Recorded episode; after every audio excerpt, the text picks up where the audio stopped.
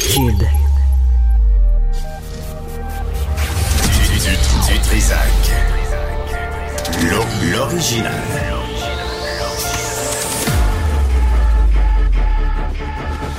Du Trisac. Votre plaisir. J'ai mon voyage, j'en apprends à tous les jours. Stéphanie Villeneuve, bonjour, bonjour tout le monde. Euh, lundi 26 février, euh, je sais pas, il fait beau, il fait, c'est comme l'annonce du printemps. Et de la semaine de Voilà. relâche. Et la semaine de relâche, oui, à partir de la semaine prochaine, évidemment. Semaine de relâche qui va faire euh, plaisir à bien des profs, je pense. C'est comme, OK, on va aller... euh, Un petit repos. on va aller, oui, on va aller là où on se fera pas écœurer euh, par, euh, par ceux qui détestent les Kebs. Euh, les Kebs, j'ai lu le, le- allez lire ça. C'est dans le devoir de samedi, euh, je pense, de Jean-François Lisée, là, ce qui se passe dans les écoles. Moi, mes enfants, les plus vieux, là, me racontaient ça il y a 15 ans dans les poly- polyvalentes. Là, on se réveille, comme quoi il y a du mépris chez un certain nombre d'étudiants. Euh, qui aiment bien appeler les Québécois des blancs-becs, euh, tu sais, toutes sortes de...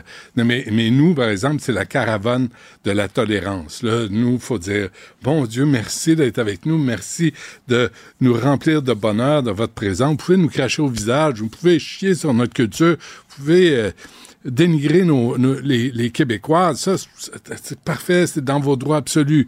Bien, merci. Là, t'as Québec solidaire qui va ramper. Alexandre Boulris, le du NPD. Oh, merci, merci. Hey, on va établir des règles, puis on va commencer à se faire respecter au Québec. Euh, en tout cas, lisez ça, c'est dans le devoir. euh, pour une fois, le devoir publie un texte qui a de l'allure.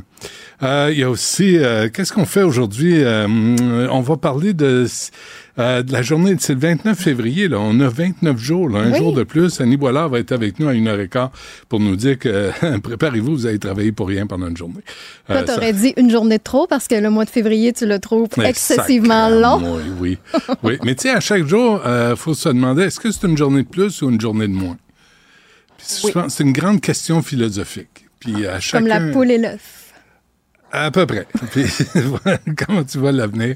Euh, donc, euh, et on va voir aussi, est-ce que les sanctions, ça c'est plus loin, mais je pense que c'est important pareil, là, parce que ça a eu un impact sur l'économie de tout l'Occident, de chez nous inclus.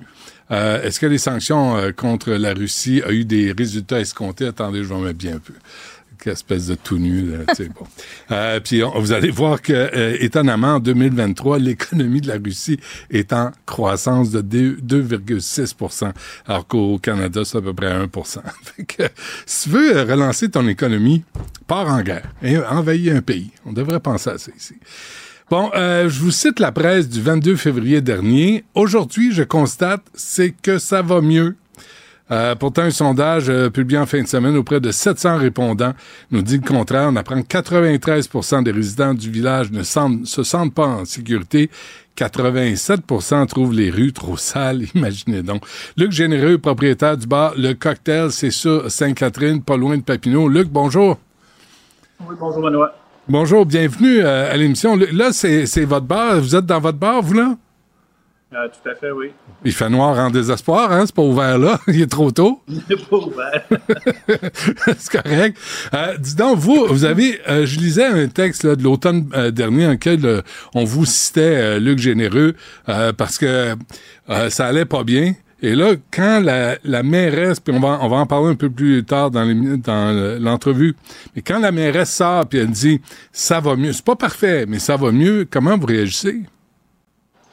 Ben, D'entrée de jeu, euh, probablement qu'elle elle se base parce qu'ils ont mis des, euh, ils ont mis en place un plan, une stratégie au mois de juin l'année dernière, puis ils ont fait un certain nombre d'interventions, autant au niveau social avec des travailleurs communautaires, autant plus de policiers. Bon, il y a une, série de mesures qu'ils ont pris et ils ont fait quelque chose. Je ne dis pas qu'ils n'ont rien fait, c'est juste que sur le terrain, au final, il n'y a comme rien de perceptible qui a changé.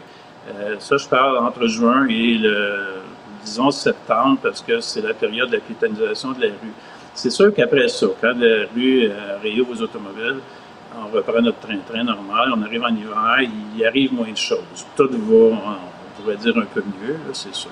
Ouais. C'est dur à mesurer, dire, euh, il y a un mois, ça allait mieux. Oui, mais à cause qu'on est en hiver. Tu sais. OK. Euh, c'est un facteur. Hein? L'hiver fait que les gens traînent moins dans la rue. Euh, mais donc, c'est des interventions qui ont eu lieu. Ça a été ponctuel, mais de toute évidence, c'est pas permanent. Comment vous voyez arriver le printemps, vous?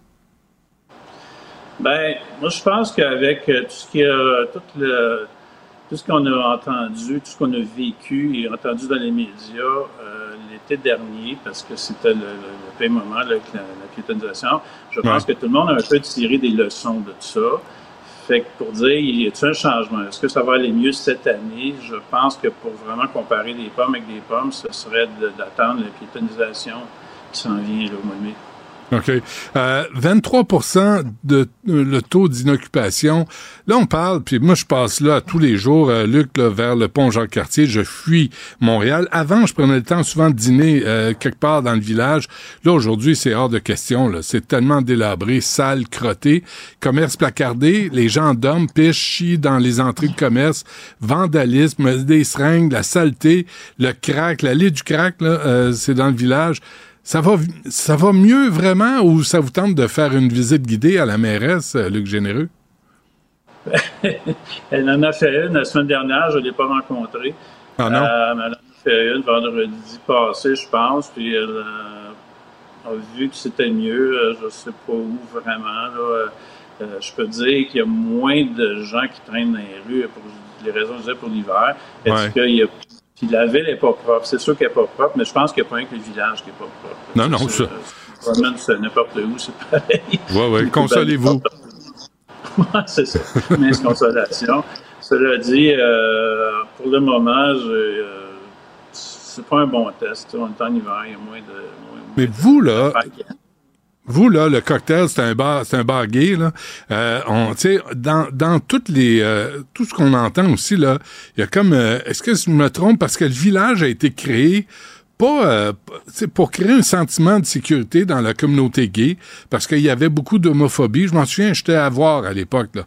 Puis, euh, puis c'était important que ce, ce, ce quartier-là soit soit en santé, que, qu'il offre une certaine sécurité à la, à la communauté gay. On en est où, là, 40, 50, 40 ans plus tard? Ben, moi, il y, en a qui disent euh, que le village est moins nécessaire qu'avant, dans la mesure où il y a une plus grande acceptabilité de l'homosexualité. Hein, fait que c'est plus facile pour n'importe qui de sortir n'importe où euh, euh, dans, Montréal ou même au Québec sans problème. Fait qu'il y a comme moins de nécessité de village. Mais je vais faire un bémol là-dessus, c'est que le, village, moi, je trouve qu'il y a toujours une raison d'être. Moi, par exemple, je suis un cabaret spectacle, des spectacles de drague, puis je pense pas jamais vraiment voir ça, un bar de drague à Laval, mettons, ou ailleurs, euh, sur la rive sud. Il y a comme, tu sais, il y a des restaurants chinois partout, mais Chinatown, c'est l'expérience Chinatown. Puis j'y ouais, ouais. à ça. OK. Quand vous voyez les commerces autour de vous, là, euh, placardés, mal entretenus, sales euh, ou vacants, ça vous tente pas de mettre la clé dans la porte puis euh, y aller, vous aussi, au 10-30? je pense pas que j'aurais, avec mon le type de, spectacle qu'on a, je pense pas que j'aurais un très grand succès. Comme je dis, ça marcherait peut-être le samedi soir, mais je, ne crois pas qu'à long terme, ça serait une bonne décision. Je ne suis pas du genre à vouloir quitter le navire du tout. Euh, je pense, je crois au village, je crois qu'il y a du travail à faire. Puis comme j'ai dit tantôt, tout le monde a tiré des leçons de l'été dernier. L'été dernier, parce que c'était probablement le pire ever. Fait que j'ai comme une certaine confiance que l'été prochain va être meilleur. Les gens vont reprendre confiance, ils vont continuer à nous fréquenter. Qu'est-ce que vous avez vécu comme incident l'été passé? Est-ce que vous ne voulez pas revoir cette année?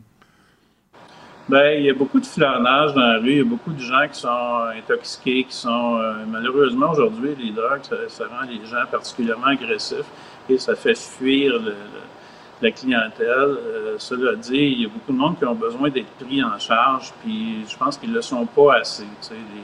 C'est ça qui fait. Tu sais, tantôt, comme Benoît, tu l'as dit, les, tu passes tout droit. C'est pas invitant de rester quand on voit un spectacle comme ça. Imaginez prendre une bière sur la terrasse à ouais. C'est pas plus le fun. Puis je comprends que ces gens-là ont besoin d'aide. Je dis, aidons-les. Là, tout le monde en parle, mais personne ne le fait. Ouais, c'est ça. Malheureux. Puis le quartier est en train de se détruire. Euh, il se fait de mauvaise réputation à cause de ça. Hmm. Un peu plus, euh, je reviens au sondage, euh, Luc Généreux, un peu plus du quart des répondants pensent déménager, vendre ou fermer leur place d'affaires prochainement. Un autre tiers a affirmé ne pas savoir ce qui va, le, ce qui va advenir euh, de leur commerce. C'est c'est pas c'est pas rose comme comme horizon ça. C'est pas rose, c'est même décevant d'entendre ça. Ceux qui ne savent, on va dire les indécis, ceux qui disent on, ils vont faire un peu, euh, en anglais, je vais dire wait and see, on va voir qu'est-ce qui va arriver l'été prochain. Je pense que ça va être un facteur décisif pour les indécis. Pour ceux qui ont dit non, on souhaiterait déménager, ben c'est peut-être des commerces que c'est pas vraiment nécessaire d'être dans le village, dans le sens où ce qu'ils vendent, c'est ça peut se vendre sur le plateau aussi. Tu sais, mettons, un restaurant asiatique, il n'est pas obligé d'être dans le village. Euh, un bar comme le cocktail ou le cabaret Mado, je vois mal ça ailleurs. Mais en même temps, les gens qui habitent euh, dans l'arrondissement Ville-Marie, s'ils veulent aller au restaurant euh, vietnamien, y aller à pied parce que là, on peut plus circuler en voiture à Montréal. Au moins, on peut, on peut-tu circuler à pied? Mais là, c'était même plus de restaurants qui sont ouverts. Moi, j'allais au restaurant portugais qui était bon. C'est fermé. Le Peep Show à côté du restaurant portugais est fermé. Les pervers ont, quitté le village euh, Luc. Je veux dire, ça va pas bien. Effectivement, c'est effectivement. Puis je remarque aussi, euh, parce que c'est une affaire, je remarquais surtout le, dans l'heure du midi, parce que dans le village, on est dans le coin des médias. Il y a beaucoup de médias, évidemment, et les restaurants étaient surtout ben, pas mal fréquentés par les gens des médias le midi, ce qu'on ne voit plus.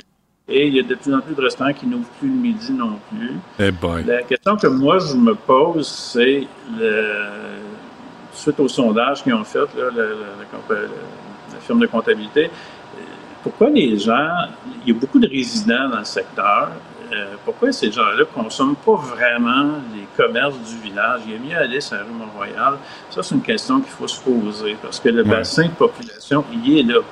Mais ils préfèrent aller ailleurs. Après ça, dans le sondage, ils ont sorti des chiffres. Il manque un paquet d'affaires. Il manque des, des boutiques de linge, des boutiques, des charcuteries, des affaires fines, tout ça. Il n'y en a pas. Il y en a déjà eu, mais tous ceux qui se sont essayés, ça a comme tout pas marché. Ça, c'est bien avant les problèmes qu'on connaît aujourd'hui. Ah oui. Ça, c'est un questionnement que j'ai. Pourquoi les, pourquoi les gens vont consommer ailleurs? La, euh, là que je vous suis euh, dans ce que vous dites, la situation actuelle dans le village, là, c'est pas spontané, là, ça vient pas de débarquer. C'est quoi? C'est une série de mauvaises décisions? C'est ça s'est étalé euh, au-delà de la pandémie? Oui, ben, je dirais qu'il y a peut-être eu un certain laisser-aller. Tu sais, dans les années 90, j'habitais dans le village, puis j'allais faire mon épicerie, puis je me faisais quêter du change à peu près à tous les coins de rue, puis c'était quand même pacifique, c'était pas violent. Aujourd'hui, c'est une autre affaire. C'est le même quémandage, on pourrait dire, mais avec beaucoup plus de violence. Il y, a, quelque chose qui a changé, probablement dans le type de drogue que les gens consomment, mais c'est pas nouveau qu'il y ait des gens qui quittent dans le village. Oui, oui. Euh, pensez-vous faire faillite? Non. Non, non, définitivement pas. Euh, mais votre chiffre d'affaires, votre chiffre d'affaires a dû baisser? Il a baissé surtout l'été. Ce que euh, je dirais qu'on fait des, bonnes affaires encore parce qu'on est un cabaret spectacle et je dirais 90% de nos activités, c'est des spectacles dans le bar. C'est un peu comme une autre salle de spectacle. Là où on perd vraiment beaucoup, c'est la terrasse l'été. Ah oui? Ça, c'est une business qu'on avait qu'on a plus. Pensez-vous l'ouvrir cette année? Oui, je vais le faire là, avec mon de Pas convaincu, hein? ça fait bizarre qu'il me demande ça. Ouais. Ben oui, je vais, l'ouvrir définitivement. On verra. Comme je dis, c'est, c'est, vraiment cet été, je pense qu'on va mesurer, mesurer les résultats. Si tout le monde a tiré des leçons et travaille mieux cette année, ben, on devrait reprendre. Euh, OK.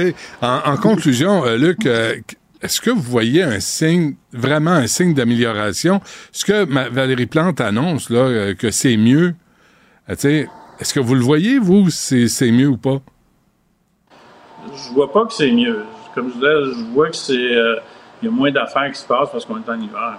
Je ne vois pas que c'est mieux. OK. Fait on l'attend. Le test, ça va être la piéto. Au, mois de mai, au mois de juin. Parfait. Luc Généreux, le bar Le Cocktail, c'est sur Sainte-Catherine, pas loin de Papineau. bienvenue pour l'infopub gratuite en passant. Puis non, mais mais vraiment, même votre coin là, même votre coin, il est délabré. Tu sais, l'immeuble qui est au coin, juste au bord de TVA, ça fait combien de temps qu'il est à l'abandon? Ah, ça fait pas mal d'années, tout le monde s'en plaint, puis euh, ce qui me fâche un peu là-dedans, c'est que la ville, c'est toujours qu'ils ont les mains liées, ils peuvent pas rien faire. Pourquoi, après tant d'années, la ville peut encore rien faire? il me semble qu'il doit y avoir des outils en quelque part que, la ville peut se donner pour intervenir, mais ça n'arrive jamais. Puis je parle pas de l'administration actuelle, toutes les administrations précédentes, c'était pareil, tu sais. Les, je sais pas pourquoi. Bon, mais lâchez pas. ouais, non, de toute évidence, lâchez pas. Merci de nous avoir parlé. Bonne chance, Luc. Oui, merci à vous. Salut. Merci. Du Trisac. Peu importe la manière qu'il choisit de s'exprimer, ses opinions sont toujours aussi saisissantes. Luc Tassé est avec nous, spécialiste en politique internationale. Luc, bonjour. Salut Benoît. Bon ben euh, jeudi soir, hein, rappelle-toi, là, on va au cocktail ensemble. Euh, il y a un spectacle. mais Écoute, c'est parce que c'est pas un quartier qui est attirant. Des fois, je vais à Radio Canada ou je vais à TVA, je vais, tu sais, puis tu sais, je marche sur ce, sur ce, les trottoirs de Sainte-Catherine. Puis c'est, tu sais, tu veux pas aller là avec des enfants, tu veux pas aller là, tu sais, tu veux pas aller là avec ta femme, c'est pas attirant. Euh, mm. Il y a beaucoup trop, beaucoup trop d'itinérants. Puis c'est vrai, la plupart, tu sais, c'est un, à un moment donné, ça fait boule de neige. Il y a de plus en plus de, de magasins qui sont fermés, de plus en plus qui sont placardés. C'est de moins en moins agréable. Mm. Quand j'étais ah étudiant, euh, j'y allais, tu sais, c'était, c'était une destination. Mm tu sais, je veux dire, euh, il y a un gros problème en ce moment. Et je pense que... Euh, la salubrité euh, là-dedans, là, tous les commerces fermés, là, je suis désolé, mais les rats là, vont monter à la surface. Les rats vont ah trouver leur chemin. Puis là, ça va être infesté. Puis le, commerce à côté va être contaminé parce qu'il n'y aura pas eu d'entretien dans son, chez son voisin. C'est multifactoriel la raison pour laquelle euh, ce quartier a dépérit. Moi, je pense que l'avoir fermé pendant l'été, ça a nuit finalement, plus qu'autre chose. On en voit le, résultat. Tu sais, les gens quittent hein, quand il y a trop de bruit. Les gens qui habitaient dans les maisons, etc., ils s'en vont parce que c'est mm. beaucoup trop bruyant mm. euh, et ainsi de suite. C'est multifactoriel, mais parfois avec les meilleures intentions du monde, on arrive au pire résultat. Euh, Puis je pense que c'est ce qui s'est passé euh, avec ce quartier-là. Bon, euh, toi, tu, euh, tu veux parler de sortir le Québec de la Convention internationale sur le statut des réfugiés. Est-ce qu'on peut faire ça? Absolument. En fait, euh, c'est pas le, c'est le Canada qui l'a signé. Stricto, stricto sensu, le Québec ne peut pas en sortir comme tel, mais le Québec en fait partie. Euh, c'est-à-dire que les États fédérés font partie de ça, et le Québec a une responsabilité là-dedans dans tous ces euh, dans, dans, tous ces domaines de juridiction, le, le bien-être social par exemple, etc. Et donc le Québec aurait parfaitement le droit de dire, étant donné la situation actuelle, nous nous retirons de notre partie de ce traité-là parce que il y en a trop des, euh, des réfugiés politiques. Si ça continue comme ça, et c'est ce que j'explique ce matin euh, dans ma chronique, dans moins de dix ans, on va avoir 10%, plus de 10% de la population du Québec qui va être constituée de réfugiés. C'est intenable. Mmh. Impossible pour les infrastructures.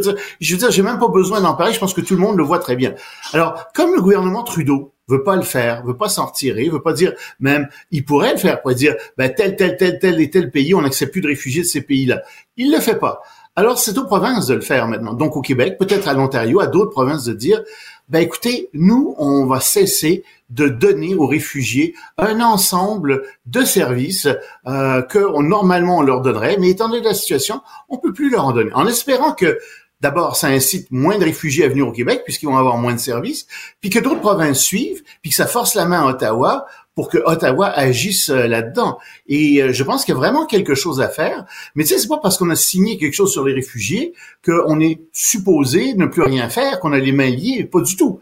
C'est un traité qui prévoit de toute façon qu'on peut sortir de ce traité-là. Et euh, je comprends que pour des raisons morales, il y a des gens qui se disent mais c'est épouvantable, ces pauvres gens-là, oui, c'est épouvantable, mais comme on dit, charité bien ordonnée commence par soi-même. Puis moi, je regarde ce qui se passe au Québec, je regarde les pauvres qui, qui, qui se répandent dans les rues parce qu'ils sont chassés de leur logement par la surpopulation euh, de, de, de, de, réfugiés, de, de gens de toutes sortes.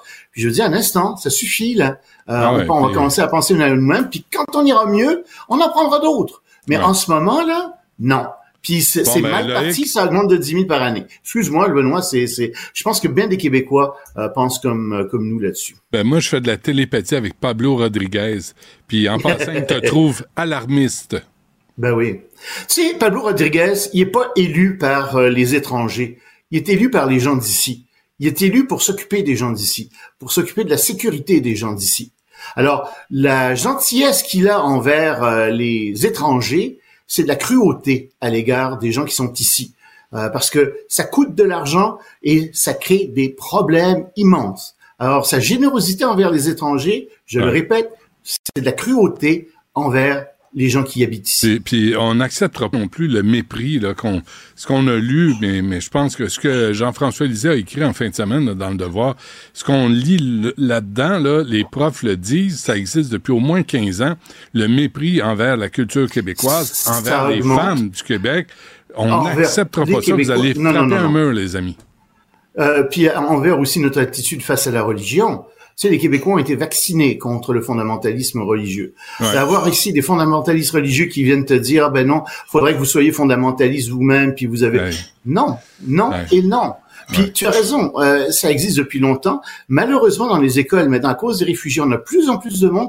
Et effectivement, il y a de moins en moins de gens qui sont nés au Québec qui sont dans les écoles. Et ça pose des problèmes, effectivement, d'assimilation, d'intégration. Et t'entends des discours racistes au Québec même contre les Québécois. À un moment donné, là, ça suffit. Ça suffit, oui, oui. Euh, Nikki Haley, euh, qui, euh, qui, en a mangé une maudite en Caroline du Sud. Ouch. On le savait. On ne savait pas que ce serait à ce point-là, puis que ça arriverait aussi rapidement. Les résultats ont été annoncés quelques minutes après la fermeture des bureaux. Elle a tout remporté. Euh, et, et, donc, on se dit, attention, là, elle est en train de... Elle reste dans la course, mais il y a des gens qui l'abandonnent. Euh, les frères euh, Knock, euh, comment, les, ou Koch, oui, j'arrive jamais. À, je J'oublie toujours le, les Koch, les frères Koch, euh, que je trouve fort peu sympathiques, mais l'ont abandonné, l'ont laissé tomber. Euh, qui va la financer? Et elle reste là, elle sait qu'elle perd. C'est toujours la même chose. C'est l'alternative au cas où Trump parviennent pas à surmonter ces procès. Cette semaine, il y a une grosse semaine, il va essayer de remettre ces procès les uns après les autres pour que la plupart de ces procès arrivent après l'élection de, euh, de la présidence, donc après le début novembre. S'il parvient à faire ça, tant mieux pour lui, mais dommage pour euh, le reste du monde parce que euh, je pense que Trump c'est de la graine de dictateur et ça va vraiment aller mal s'il hmm. devient président des États-Unis. C'est quasiment unanime chez les politologues ce que je te donne là comme comme, comme opinion là-dessus, comme analyse en fait. Euh, donc on, verra bien ce qui va arriver. Mais Madame Allais, écoute, Trump va être d'ici quelques d'ici quelques semaines, Trump va devenir officiellement euh, le candidat du Parti républicain. On voit vraiment pas comment ça pourrait en être autrement, à moins d'une catastrophe incroyable. Je sais pas si en fin de semaine, là, je trouvais que dans les médias américains, on parlait beaucoup de l'âge de Joe Biden, de ses capacités physiques, euh, aussi des, de ce qu'il affiche là, comme président des États-Unis, le pays le plus puissant de la planète. Mm. C'est pas rassurant. Même les démocrates le remettent en question. Mais bien entendu, il y a un problème. Bon, la seule, le seul bon point, qu'on, enfin, il y a plusieurs points qui sont positifs chez Biden, mais un des points positifs qui, oui, il y a quelqu'un qui a sonné, je sais pas. une livraison euh, euh, d'Amazon. Je, je, pense que j'ai une livraison en effet. Heureusement, quelqu'un s'en occupe.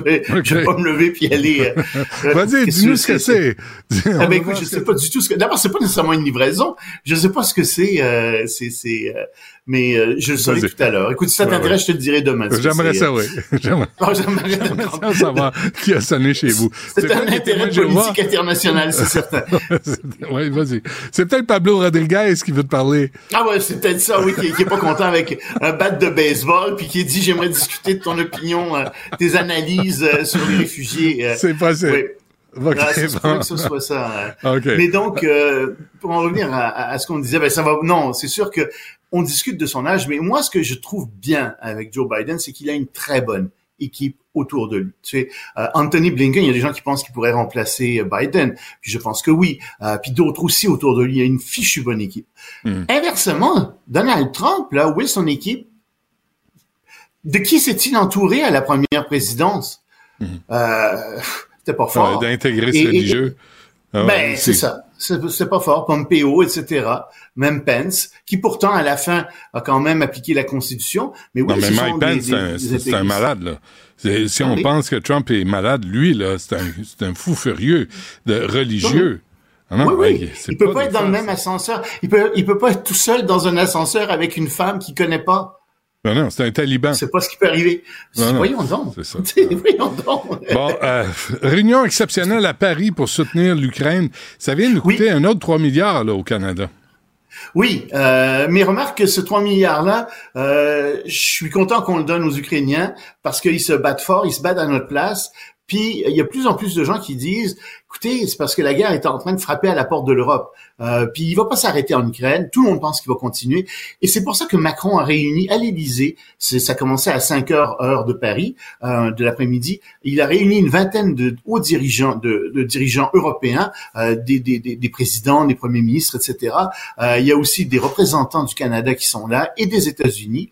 Et le thème, c'est relancer l'effort de guerre contre l'Ukraine et probablement redonner de l'argent aussi. Alors moi, je vais regarder, j'écoute ce qu'ils disent mais je vais regarder concrètement ce que ça va, ce que ça va donner. Il paraît que la France serait prête à donner des avions français aux Ukrainiens. On verra euh, ce qui va se produire à ce moment-là. C'est vraiment ça que, que je veux voir aussi. Qu'est-ce qu'ils vont faire concrètement? Qu'est-ce qui va sortir de là concrètement? Je suis sûr que ça va être un excellent repas à l'Élysée, euh, mais qu'est-ce qui va en sortir concrètement? Ouais, puis mais euh, Justin, il est en Pologne?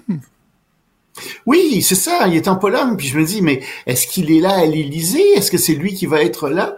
Euh, D'après ce qu'on lit dans les journaux, c'est pas lui qui va être là. Ben euh, ça pourrait être euh, l'ambassadeur du Canada, ça pourrait être euh, l'ami. Je sais pas qui va, qui est là exactement. on ne l'a pas dit dans les journaux que j'ai lus, dans, dans les dépêches que j'ai lues là-dessus. Donc peut-être qu'il y sera là, mais ça, ça semble pas être le cas. il est plus effectivement il est en voyage en Europe de l'Est. Et en Corée du Sud, euh, Loïc? Mais c'est tant mieux, je t'avoue. je mm. préfère que ce soit quelqu'un d'autre que lui qui soit là. Il est déjà éminemment compétent pour faire avancer des idées. Je demande ce que tu disais, mais ouais, ouais, ouais, au moins quelqu'un qui va comprendre ce qui se passe. Hein. Oui, oui, c'est ça. Tu sais, puis qui va peut-être avoir quelques idées. Oui, c'est ça. Euh, J'aime mieux ça. Tu sais, euh, parce que c'est un bon gars.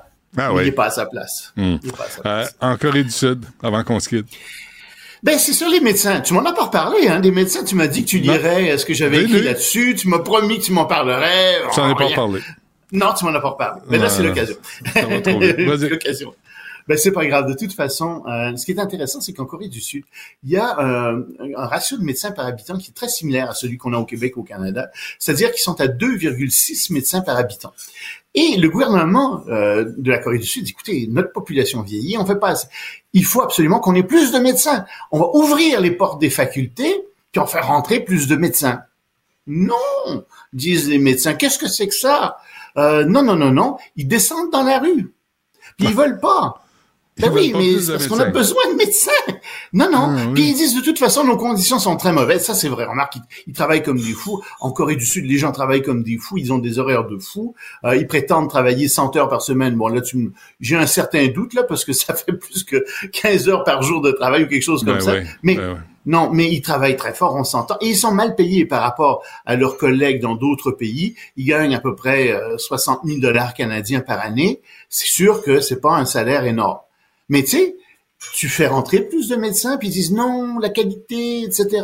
Non, non, on a besoin de médecins. La Corée du Sud, le gouvernement bouge, puis il y a d'autres gouvernements qui devraient bouger, puis ouvrir les portes des facultés. Ici, entre autres, on devrait faire ça au Québec. Des histoires de dire que les médecins sont obligés d'avoir des cotes R de 35, 36, les futurs médecins, c'est complètement ridicule. Je te signale que euh, en Hollande, ceux qui veulent devenir médecins sont tirés au sort parmi des, des, des étudiants. Tu sais.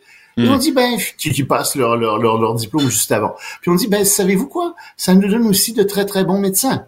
Alors, c'est euh, ce protectionnisme des médecins, ce corporatisme des médecins, euh, de certains médecins qui veulent pas euh, qu'il y ait davantage de médecins sur le marché, mais qui en même temps veulent que euh, veulent avoir des, des salaires de fous. Ben non, tu peux pas avoir le beurre et l'argent du beurre. Alors, on est dans ce système public, ils ont des salaires qui sont exceptionnellement élevés, Et, ben, et qu'ils acceptent qu'il y ait davantage de médecins sur le marché aussi. le beurre, l'argent du beurre et le cul de l'infirmière. Oui, Euh, oui. de la, de la fermière. Excusez-moi. Je me suis... Je me suis trompé. Je me suis trompé. Ça arrive mon- à tout le monde, Benoît. Excusez-moi. Je comprends. avoir une plainte aux ressources humaines. là. Oui, sans doute, tu voilà. vas avoir des plaintes, là. Bon. OK. Mauvaise hey. blague, Benoît. Ouais, je le sais, je suis désolé. On se reparle demain. Quitte en fuyant. Salut, Benoît. Salut, À demain. merci. Bye.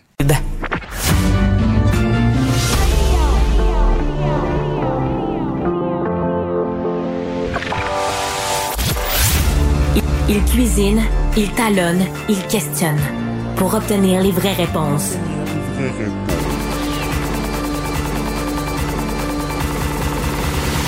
Du Trisac. On a parlé en début d'épisode avec Benoît de la situation d'itinérance à Montréal, précisément dans le village, parce que on veut faire quelque chose, on veut que les choses changent, mais des fois la volonté puis la générosité c'est pas suffisant. Il y a une nouvelle la semaine passée que, que peut-être que ça, ça s'est passé sous votre radar, puis je veux la ramener parce que moi, j'ai quand même fait le saut quand j'ai lu cette nouvelle-là. C'est un citoyen de Saint-Jérôme, Yannick Perron. Lui, ça fait deux ans qu'il installe sur son terrain de sa maison pendant l'hiver une étagère dans laquelle, bon, les gens peuvent apporter des vêtements chauds, des accessoires pour l'hiver, évidemment, et les gens qui sont en situation d'itinérance peuvent en prendre comme bon leur semble. Puis tu sais, il y a même une pancarte où c'est écrit euh, Tu as chaud, donne-le. Tu as froid, prends-le. Donc, tu sais, il y a cette synergie-là qui est, euh, qui est installée. Et le terrain de M. Perron est justement voisin d'une ressource qui aide les gens en situation d'itinérance, qui les aide à se réinsérer dans la société. À Saint-Jérôme, on compte à peu près 108 personnes qui sont sans domicile fixe. Et la ville de Saint-Jérôme ben, a ordonné le démantèlement de euh, cette étagère-là, du kiosque que M. Perron euh, avait, parce que semble-t-il que ça contrevenait à la réglementation municipale. Avait eu des plaintes aussi de certaines personnes du, du voisinage. Puis c'est plate parce que, tu sais, des fois, quand tu veux faire une différence, c'est peut-être que tu n'as pas nécessairement les moyens, donc tu donnes des choses. Ou si tu ne peux pas donner non plus, ben, tu organises ce genre de, de synergie-là euh, entre, euh, entre citoyens. Puis, tu sais, il faut dire que les besoins sont là, là. Richard Martineau a justement reçu dans son épisode, c'est avant-midi, Julien Montreuil, qui est directeur général de l'organisme anonyme, qui vient en aide à ceux qui sont dans la rue et qui consomment. Et c'est hallucinant, là, sais, ce qu'il nous disait. Il nous disait qu'il y a une augmentation de près de 50% euh, du nombre de personnes en situation d'itinérance. Il y a une augmentation de décès par surdose. Les drogues sont de plus en plus contaminées. Les gens jouent à la roulette russe carrément à toutes les fois qu'ils consomment. Il dit faut financer davantage les organismes communautaires. Donc, je vous invite euh, à aller écouter cette entrevue-là dans l'épisode d'aujourd'hui, 26 février, de Richard. C'est disponible au cube.ca, sur l'application de Cube et évidemment sur toutes les plateformes de balado-diffusion. Benoît, je sais que tu aimes le contact avec les auditeurs. Je te lis un message qu'on a reçu ce week-end de Marie-Denise Bélanger parce que, tu sais, souvent, la fin de semaine, oui, on a notre programmation de week-end ici à Cube, mais des fois, on va rediffuser aussi des, des moments marquants qu'on a eu dans la semaine. Et euh, Marie-Denise est revenue sur le segment Donjon Dragon que tu as eu avec euh, Alexandre Moranville-Ouellette. Elle dit J'adore Cube, de un. Vous faites tous un travail exemplaire sur l'actualité, mais ce segment-là, ça m'a permis un retour sur une passion d'enfance. Elle dit Je revis le Jardin des Merveilles. Ça, c'était dans les années 60. C'était comme le Disneyland du plateau qui était situé au, Parc La Fontaine. Ah, Ben tu oui. connais ça? Ben oui. T'es allé? Ben oui, c'était les années 60. J'étais petit, mais je me souviens que ça existait. Puis il y avait Le des... Jardin des Merveilles. Ouais, ouais. C'est quoi qu'il y avait? Des animaux. Ah Puis tu peux te promener. Des- Il me des- semble qu'il y avait des animaux. Genre un zoo? Mais je- on rentrait pas parce que je pense qu'il fallait payer. Puis chez nous, on n'avait pas d'argent. Ah, Hein, ça, je savais pas que- qu'il y, avait Ouais. ça. Aujourd'hui, c'est un autre. euh, Il y a d'autres bêtes euh, au, Un au autre La type. Fontaine. C'est un autre type de faune. oui, faune urbaine. Mais euh, je trouve que c'est un bon flash quand même. Elle dit une, ce, ce segment-là, ça a été une pause, un rêve en fait Ouais. sur des, des beaux souvenirs. bon. Donc euh, ouais, vraiment, merci beaucoup euh, Marie-Denise d'avoir pris le temps de nous écrire. Vous pouvez le faire vous aussi, réagir, euh, nous envoyer vos témoignages, donner votre opinion aussi sur ce qui se passe dans l'actualité via la messagerie texte au 1877 827 2346 ou encore par courriel au studio à commercial cube.radio.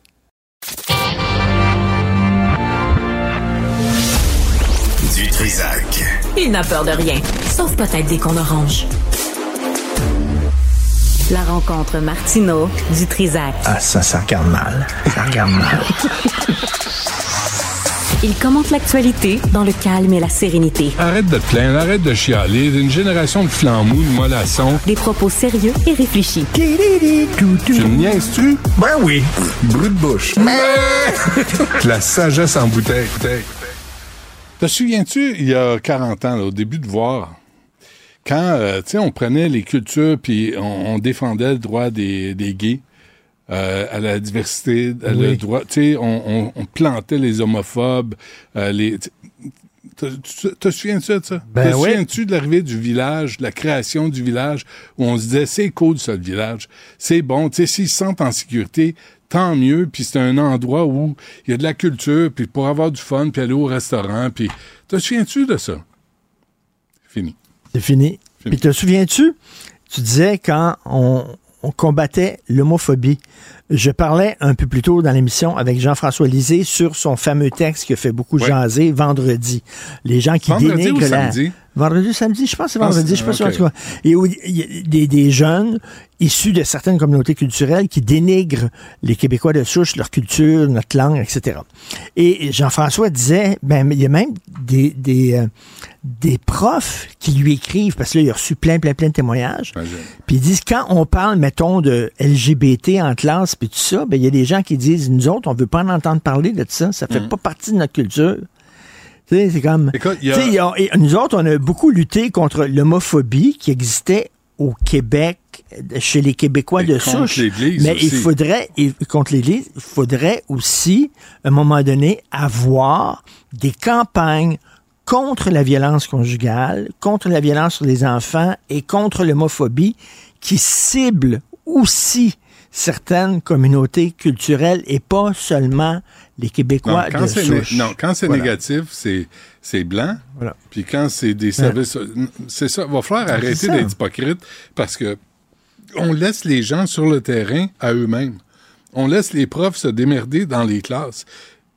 Au début, c'était quand au début de le cours d'éthique religieuse, euh, culture et Ouais. éthique religieuse, ma plus vieille disait euh, on vient pour parler des, religions, puis de puis il y en a un en classe qui dit non, non, il n'y a qu'une religion et c'est l'islam. Ben, mon ami, ça marche plus, là. Là, à un moment donné, il faut que ça. Ça, c'est il y a 20 ans. Nous autres, on a, on a sorti, et en fait, c'est nos, nos parents, la génération Ouais. d'avant, les boomers, qui ont sorti la religion par la porte d'en avant, puis là, est en train de rentrer par la porte d'en arrière, Ah, sous prétexte de, de respect. La euh, liberté, des- des- des- la liberté ça. de- d'expression, la liberté religieuse. Mais- je suis désolé, mais tu vas pas commencer à dire que les petites filles n'ont pas les mêmes droits que les petits gars, puis que les femmes n'ont pas les mêmes droits que les hommes. Moi, là, c'est là où je trace la ligne. Puis si c'est ça ton discours, puis les gays n'ont pas les mêmes droits que les hétéros, si c'est ça ton discours, la porte est là. Puis que si une fille euh, se promène en camisole pas en short, euh, c'est une traînée, hein, parce qu'on a, on a vu ça. c'est une pute. C'est une putain, c'est une traînée. Ouais. Dans, c'était dans le texte de Lisée aussi. Ouais. Il y a un jeune qui a dit Vos femmes sont des traînées, vos femmes sont des putes. Ouais, Pourquoi? Parce qu'elles ne sont pas recouvertes. Mais là, elles sont pas habillées décemment. À un moment donné, là. Puis ils sont et- en groupe, là. Là, t'as un prof ou une prof qui doit se mesurer à toute une classe. Puis là, il y a une gang dans la classe. Puis là, tu sais pas ce qui va arriver quand tu sors de l'école parce qu'ils n'ont pas de protection. T'as vu les imbéciles qui ont Oui. sauté sur la, la minivan l'autre jour euh, d'une prof qui sortait de l'école? Ils sautent à Ben pieds ouais. joints, ça. Qu'est-ce qui est arrivé à ce, ce, ce morveux-là? Qu'est-ce qui, qu'est-ce arrive dans les cas de violence? Là, à chaque fois, tu rappelles les directions. Non, on veut Mais plus en parler, euh, on veut pas euh, faire de... Oui, mais c'est parce que ça continue, puis le problème n'est pas réglé. Puis on se fait mépriser. Mais tu sais, sur euh, le dénigrement de la culture des Québécois de souche, je suis convaincu, Jean-François reçoit des messages de gens qui disent t'es raciste, t'es anti-immigrant, puis tout sûr. ça. Et, et- et non. Une, c'est une réalité qu'il faut, il faut parler de ça parce qu'on est-ce qu'on veut de- devenir comme en France? En France, c'est rendu élevé. Là. Ah ouais. Les Français de souche se font traiter de face de craie, de jambon beurre, se, fait, euh, se font écœurer à l'école et tout ça. On veut pas se rendre jusque-là, donc il faut régler ces problèmes-là. J'ai vu une publicité passer. Tu vas trouver ça drôle. La publicité, c'est euh, le- les incivilités dans les transports en commun. OK? C'est OK. à- je pense que c'est à Lyon. Il me semble que c'est à Lyon. C'est une publicité officielle. Et qui est avachi sur deux sièges, là, en prenant de la place pour les autres? Une fille blanche blonde. Vraiment? Vraiment? Vraiment? Après toutes les vidéos qu'on a vues, t'as vu ce qui se Ben passe oui, dans le ben métro, là, ben en France? oui, oui. les, les, les, les blacks qui arrivent, là, puis ils dévisagent quelqu'un. C'est parce qu'à un moment Et- donné, là, il a dit confronter. t'as pas le droit de parler de ça parce que tu vas te faire taxer de racisme. Fait que tout le monde prend son trou.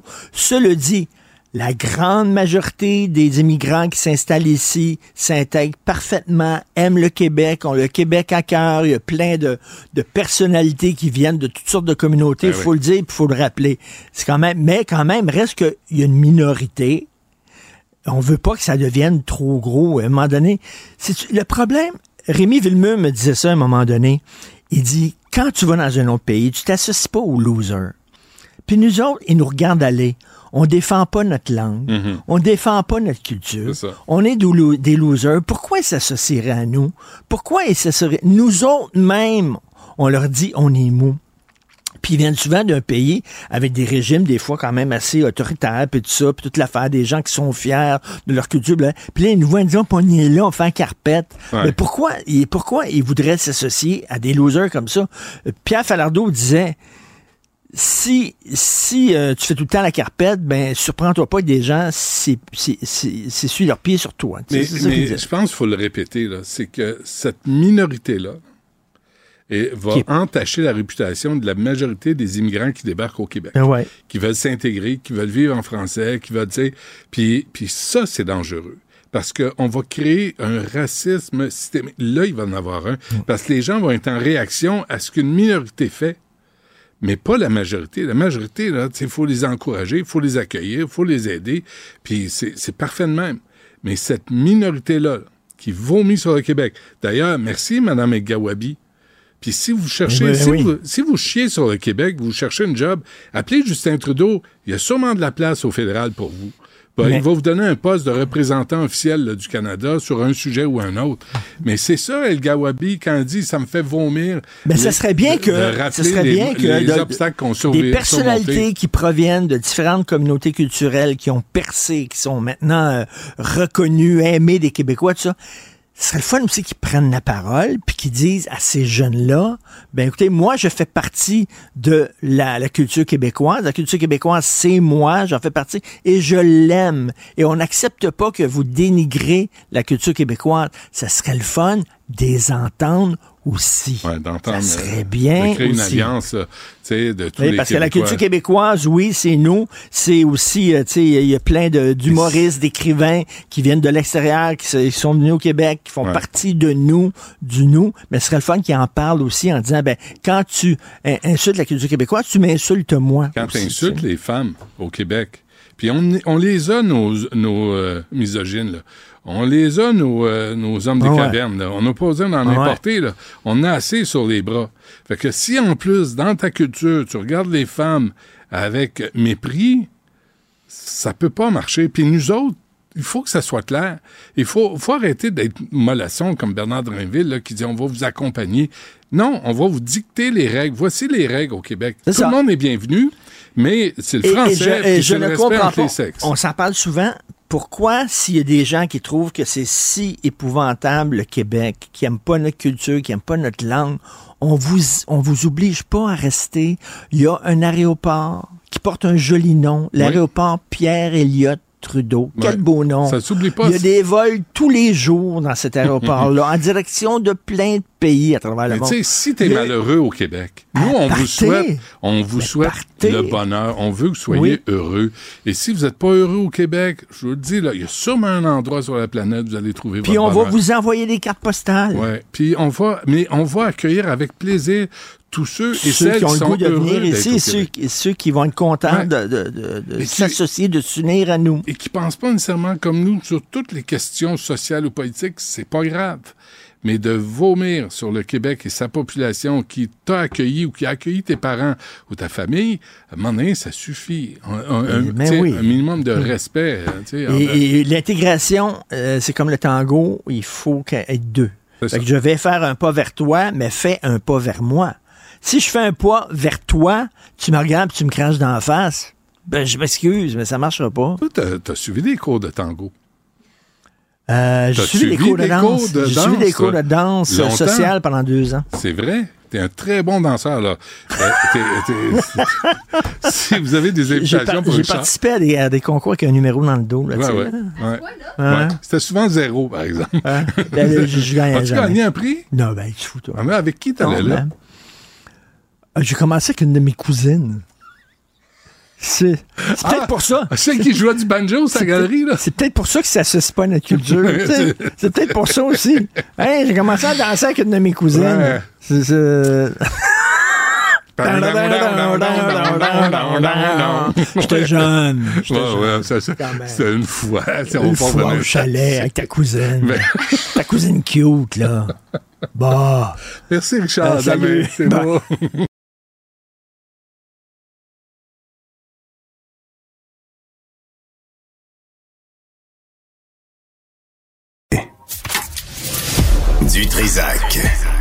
Y en a un dont la sagesse est pas encore arrivée avec le temps, c'est bien lui. Toujours aussi mordant que les premiers temps. Temps. Benoît Dutrisac. Ben oui, t'as une belle chemise. Elle est pas en velours côtelé, elle est juste en velours. Hey, il est allé s'acheter une chemise, là. bulletin de nouvelles. Martineau s'est habillé. Ah ben, sacramouille. Euh, Est-ce qu'on fait M. Bergeron, là? Non, on fait quoi? Alain Pronkin, ah oui, c'est vrai. Excuse-moi, Alain, parce que le, l'horaire- d'abord, euh, euh, bonjour, Alain. Bonjour Benoît. Salut. Euh, c'est juste parce que l'horaire est un peu chamboulé aujourd'hui. là. T'as, euh, t'as, t'as Monsieur Dubé qui est pas là, Monsieur Robitaille est pas là, Yasmine Abdel Fadel va venir me chicaner tantôt. Euh, puis euh, ça fait que là, faut s'adapter un peu. Donc, Alain Pronkin sur les religions. Euh, allons-y avec la secte au Kenya. Vraiment, c'est des, c'est des dossiers que tu suis, hein? Oui, ben il faut pas parce qu'écoute, on parle de 191 enfants qui sont morts de faim et il y en a juste 11 qui ont été identifiés à date avec tous les tests d'ADN. C'est rien. Au mois de mars, on va recommencer à fouiller dans euh, sur, le, sur ce terrain-là en recherche d'autres corps parce qu'il y a tellement eu de corps qu'on a découvert depuis un an qu'il faut les, comme on dit entre guillemets, les traiter puis ça prend du temps. Mais là, on apprend quelque chose. Dans ce procès-là, le pasteur McKenzie, qu'est-ce qu'a fait ce pasteur-là? Il a dit à ses ouailles, ben écoutez, il faut jeûner jusqu'à la mort pour rencontrer Jésus. Mais là, on sait qu'il y en a 500 qui l'ont fait et il y en a, on les a retrouvés parce qu'on a vu des gens qui étaient pratiquement abandonnés sur la rue, qui étaient en train de mourir. Et effectivement, il y en a quatre qui sont morts dans leur transport à l'hôpital. Puis on s'est interrogé en voyant ces gens-là, qu'est-ce qui se passe? Ils meurent de faim. Et ben là, il, il est accusé avec 94 autres de ces sbires, je m'utilise l'expression sbire parce qu'ils ont contribué à tuer toutes ces personnes-là, et son épouse. Mais là, on s'est rendu compte, le juge, c'est le juge Alex Itoukou, il est arrivé puis il a dit, voyons, qu'est-ce qui se passe avec les accusés? Ils ont l'air livides, ils ont des yeux vitreux, euh, ils ont pas de force, ils ont pas d'énergie, ils ont de la difficulté à se tenir debout. Et là, il a remarqué, et là, c'est la grande question, là, il a pris Mackenzie, il a pris son épouse et plusieurs de ces sbires-là, il les a envoyés à l'hôpital. Parce qu'on pense qu'ils se laissent mourir de faim, tout simplement. Peut-être que autres aussi, on dit, hey, si c'est bon pour nos adeptes, nous aussi, on va aller rencontrer Jésus. Je le sais pas. Mais là, il a dit, vous allez à l'hôpital, vous allez les soigner. Je veux avoir des accusés qui se tiennent debout devant moi pour subir ce procès-là. Parce que c'est important, Benoît. 191 enfants. Puis je te l'ai déjà dit dans le passé, c'était horrible. On disait, ben, laissez-les mourir euh, au soleil parce que c'est plus rapide dans le cas des bébés. C'est abominable ce qui est passé là. Il faut suivre ces dossiers-là parce que c'est trop important. Alors là, on est rendu là. Les, les accusés, ben, ils s'en vont à l'hôpital pour essayer bon, de, on- de- de les remonter. Mais est-ce qu'ils vont mourir de faim avant le procès? J'espère que non. J'espère qu'ils vont subir leur procès jusqu'à la fin. Le gardien des secrets du Vatican prend sa retraite. Qu'est-ce que ça signifie? Ouais. Ben, c'est l'archevêque Sergio Pagano qui a atteint l'âge de 75 ans et qui s'est occupé euh, des, on appelle ça les secrets du Vatican. Dans le fond, c'est les archives. Dans le temps, on appelait ça les archives secrètes pour dire privées. Ce sont toutes les archives privées qu'on tient au Vatican depuis, j'allais dire, la nuit des temps pour les chercheurs, on a juste ouvert les archives qui datent du 8e siècle jusqu'à aujourd'hui. On sait que ça fait 85 kilomètres de, d'étagères dans les sous-sols du Vatican. Et c'est quelque chose, 85 kilomètres d'étagères. C'est sur deux étages. C'est protégé contre à peu près tout ce qui peut arriver parce qu'on prend pas de chance. Il y a des choses vraiment importantes. Mm. Et surtout qu'on a eu peur d'en perdre beaucoup en 1810 quand Napoléon il a décidé, lui, quand il avait conquis la place, hey, on amène les archives en France. hey, déplacer ces archives-là, c'est quelque chose. Mais Pagano, ce qui est intéressant, et là, Benoît, je soupçonne peut-être que j'y vais. Eh bien, pendant ces 45 ans qu'il a été là, il a lu des archives, Benoît. Ça, ça m'a surpris. Est-ce qu'il faisait son travail ou est-ce qu'il lisait des archives? Et j'ai appris quelque chose de fantastique. C'est que, savais-tu, quand il y a eu le conclave de 1910 qui a élu puis 11, on n'avait pas une scène pour tenir le conclave, on n'était pas capable de faire venir les, cardinaux à Rome pour qu'il y ait une élection, et on demandait aux États-Unis. Et les États-Unis ont envoyé, ils ont, cotisé évidemment par la dîme, euh, tous les Américains catholiques. On a récolté, j'en reviens pas de la précision, 210 400 dollars et 9 sous qui ont été envoyés. Moi, c'est le 9 sous qui ont été envoyés. Mais dans ce temps-là, je pense. Ouais. dans ce temps-là, il y avait même des demi-scènes, je pense, Benoît. Ah oui, et alors, cet argent, c'est vrai, a été envoyé au Vatican. Et à partir de ce 210 000 $-là, imagine 210 000 pour tenir un conclave dans les années 22, parce que c'était après la Première Guerre mondiale. Puis on a tenu le conclave qui est arrivé à l'élection euh, de Pion. Mais ce qui est intéressant, c'est qu'il y a des choses qu'il n'a pas digérées l'archevêque, ça, ça m'a surpris.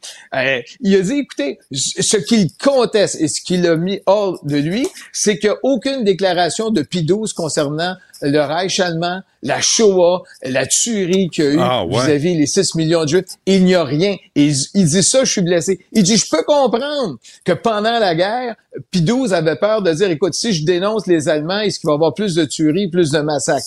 Il dit ça, je peux le comprendre. Mais ce que je comprends pas, c'est que la guerre finit en 45, puis 12 décède en 59 ou 58, je me souviens pas, je m'excuse pour l'année qui me manque, et il a rien dit il n'a jamais dénoncé ce qui est, arrivé. Non, mais est-ce qu'il il, n'a rien dit ou rien a été archivé de ce qu'il a dit? D'après moi, il n'a rien dit. Il n'a jamais pris la parole publique pour dénoncer ce qui est arrivé. Et dans les archives, j'ai l'impression que lui, il n'a rien trouvé de public. Peut-être que dans les archives, il a écrit peut-être à des gens, écoutant, c'est effrayant ce qui est arrivé, mais il dit, le rôle d'un pape, c'est de s'adresser à, écoute, il fait des bénédictions urbi et torbi, qui s'adressent au monde. Quand tu t'adresses au monde entier, faut au moins que tu penses aux 6 millions de personnes qui ont été massacrées. Et là, je parle juste du peuple juif. Je parle pas des milliers de soldats, des milliers de personnes qui sont morts. Alors ça, il dénonce. Donc, un archevêque peut parler. Mais moi, ce qui m'a surpris personnellement, c'est le 210 000 Je savais qu'il y avait des problèmes économiques, mais, je pensais pas que c'était jusque-là. Ouais, non, mais pas ça, là. Tu sais, euh, l'Italie était, était fasciste aussi, là. C'était l'allié des nazis. Oui. mais il y a eu une entente par la suite euh, entre euh, Mussolini et le pape qui était là pour envoyer une somme d'environ 100 millions de dollars en dollars d'époque pour payer pour euh, les États pontificaux, parce que tu savais qu'au début, tu avais les États pontificaux, Rome appartenait aux États pontificaux, donc appartenait au pape. L'Italie a renversé l'ordre établi, il a pris le contrôle de son pays, c'est arrivé en 1880. Le Vatican avait pas vraiment d'argent de 1880 jusqu'à la fin de la guerre, et c'est Mussolini qui a dit, garde, je vais vous donner 100 millions euh, pour payer là, vos terres, vos ci, vos ça, puis arrangez-vous avec. Là, on a donné ça à, un comptable qui a vraiment monté tout un système qui a fait que le Vatican s'est retrouvé avec des milliards et des milliards et des milliards. Mais il y a ça, c'est ce silence-là qu'on dénonce. Le pape François, il fait le pas, là. Il est, euh, il est magané. Non, ça va pas. Ben écoute, samedi, euh, ben, il a pris, comme on dit en bon québécois, il a pris off de ses activités. il dit je rencontre personne.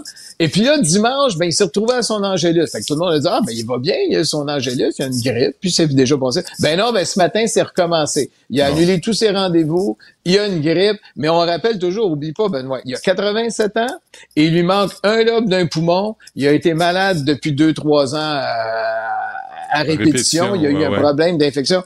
Donc là, on, évidemment, la machine à rumeurs au Vatican est partie. Mm. Mais à 87 ans, il est encore en forme, il est encore là. Puis il y a personne qui veut avoir son horaire. Ça, je peux te dire ça. En Belgique, Oui, en Belgique, et ça, ça me surpris. euh, les, les évêques euh, belges ont dit, écoutez, on veut que des femmes soient diacres.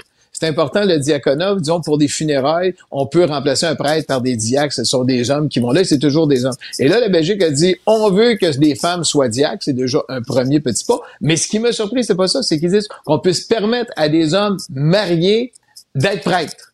Ça, c'est la nouvelle. On revient au- au- à l'église des avant les années 1100 où les prêtres pouvaient être mariés. Et là, Ouais. on dit, écoutez, il faudra avoir ça. Il n'y a pas de relève. Il n'y a personne.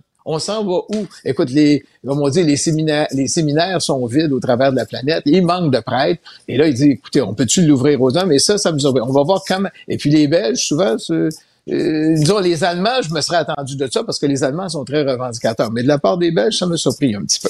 Hmm. et en Inde, Ah, en Inde, ça, c'est quelque chose, Benoît. Il y a deux lions. Il y a la lionne Sita et t'as le lion Akbar. Et là, euh, Akbar s'appelait avant euh, Ram, qui était un nom hindou. Puis Sita, c'est un nom hindou. Alors, Ram, quand tu as changé, parce qu'il a été envoyé au zoo de Bengale occidental, ben là, on a changé son nom pour Akbar. Mais là, les hindous de l'endroit, ils disaient, Hey, un instant, on peut pas avoir un nom musulman et avec une lionne qui a un nom euh, hindou et les deux dans la même cage. Ben là, imagine, Benoît, ils ont été devant les tribunaux pour les séparer.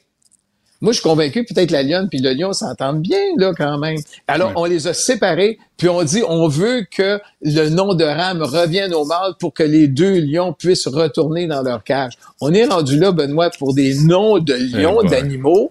Hmm. On va les séparer. Et là, j'ai l'impression, ben là, on est parti devant les tribunaux, mais il faut pas oublier, un lion a une durée de vie. Faut, faut pas que ça traîne pendant 30 ans devant les tribunaux parce qu'ils vont mourir sans avoir été ensemble, Benoît. Un lion et une lionne, ça va ensemble? ben oui, il me semble. Me semble à moi. Il me semble. Ben, Ouais, tout cas, c'est- on- mais si toi, c'est correct, c'est juste Akbar, on veut pas. On veut changer de nom.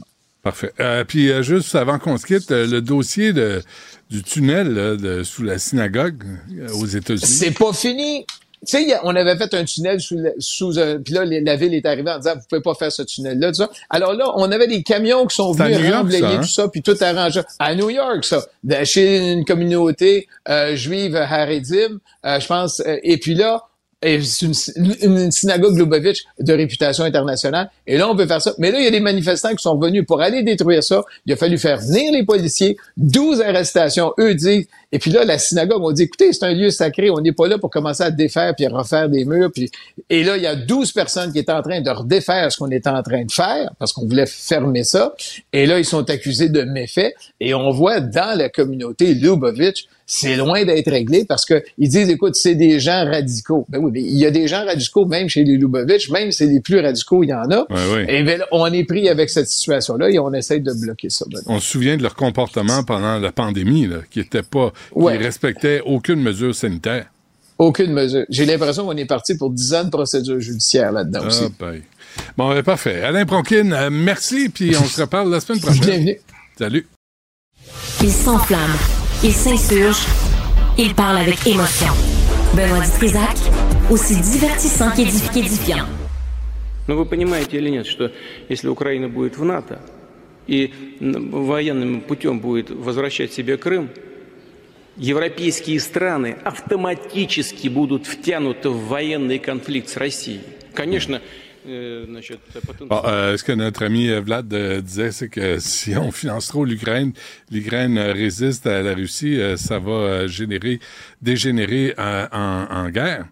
Euh, on veut pas ça. D'abord avec euh, l'Europe. Avec nous, euh, on a vu que la ministre des Affaires étrangères du Canada, Mélanie Joly, a annoncé vendredi dernier de nouvelles sanctions contre la Russie. On imite les États-Unis et le Royaume-Uni. Nous, on est rendu à peu près à 3 milliards en aide à l'Ukraine. Avec nous, le porte-parole du Bloc québécois en matière d'affaires étrangères, Stéphane Bergeron. Monsieur Bergeron, bonjour. Bonjour. Bonjour. Et euh, là, moi, je me demandais en fin de semaine, euh, tu sais, parce que depuis le début, ça fait deux ans là, que euh, le- la Russie a envahi l'Ukraine. Euh, toutes les sanctions là, que le Canada, parlons juste du Canada, là, a mis en place, est-ce que ça a fonctionné? Est-ce que ça a donné quelque chose?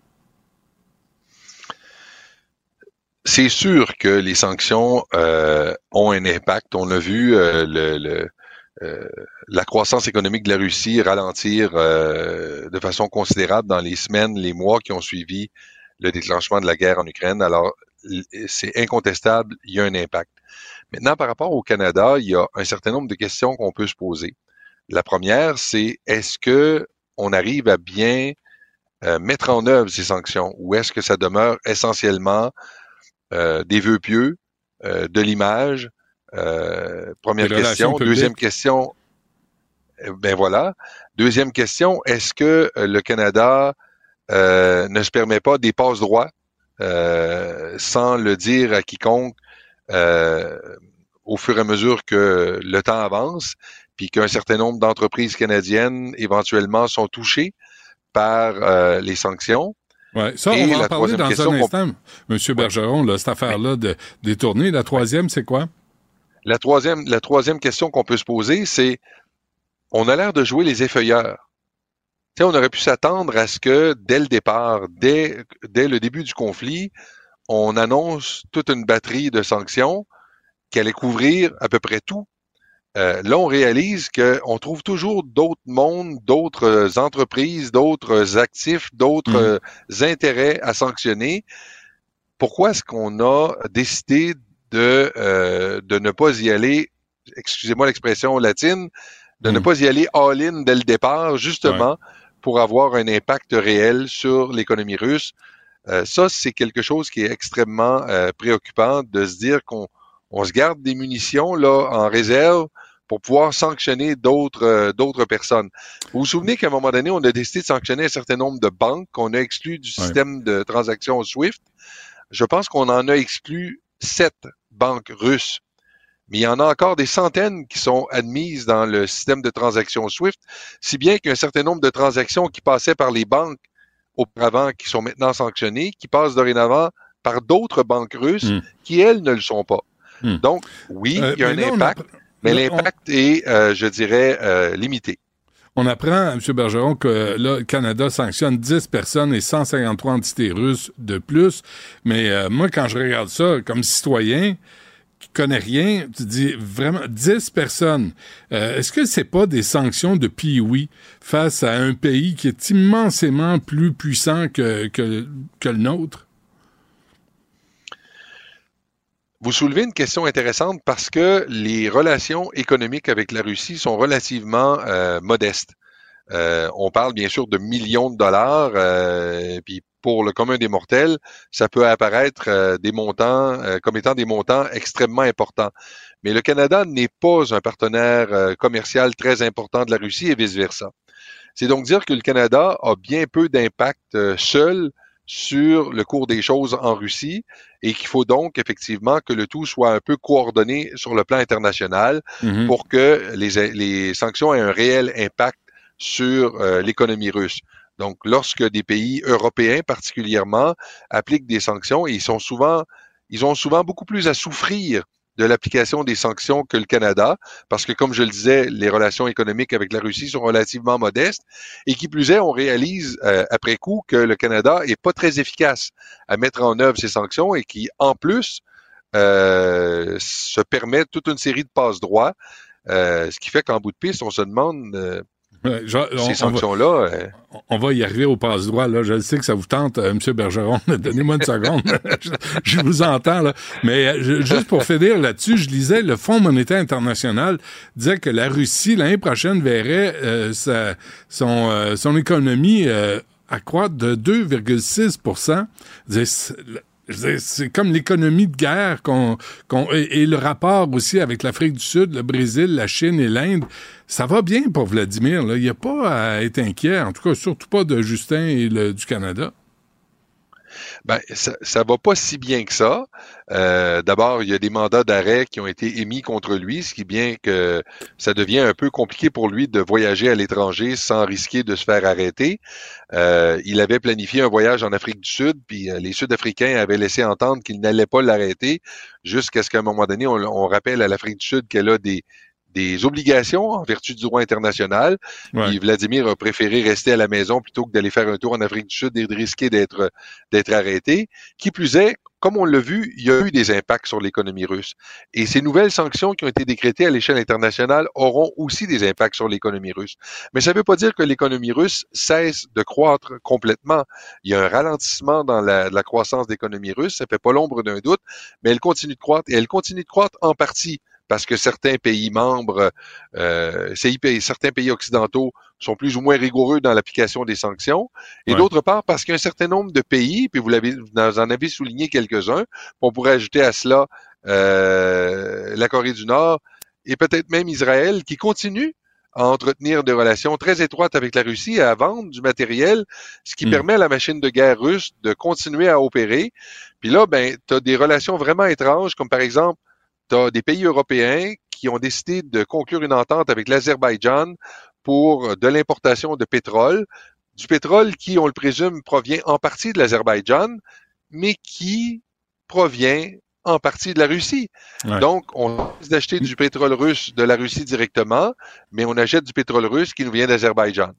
Mais ça, l'histoire des intermédiaires, là, là, on arrive au Canada, M. Bergeron. Je disais un article euh, d'octobre 2023. Le gouvernement canadien a délivré plus d'une dizaine de permis spéciaux pour permettre à des compagnies canadiennes de contourner les sanctions économiques qu'il a lui-même imposées à Moscou.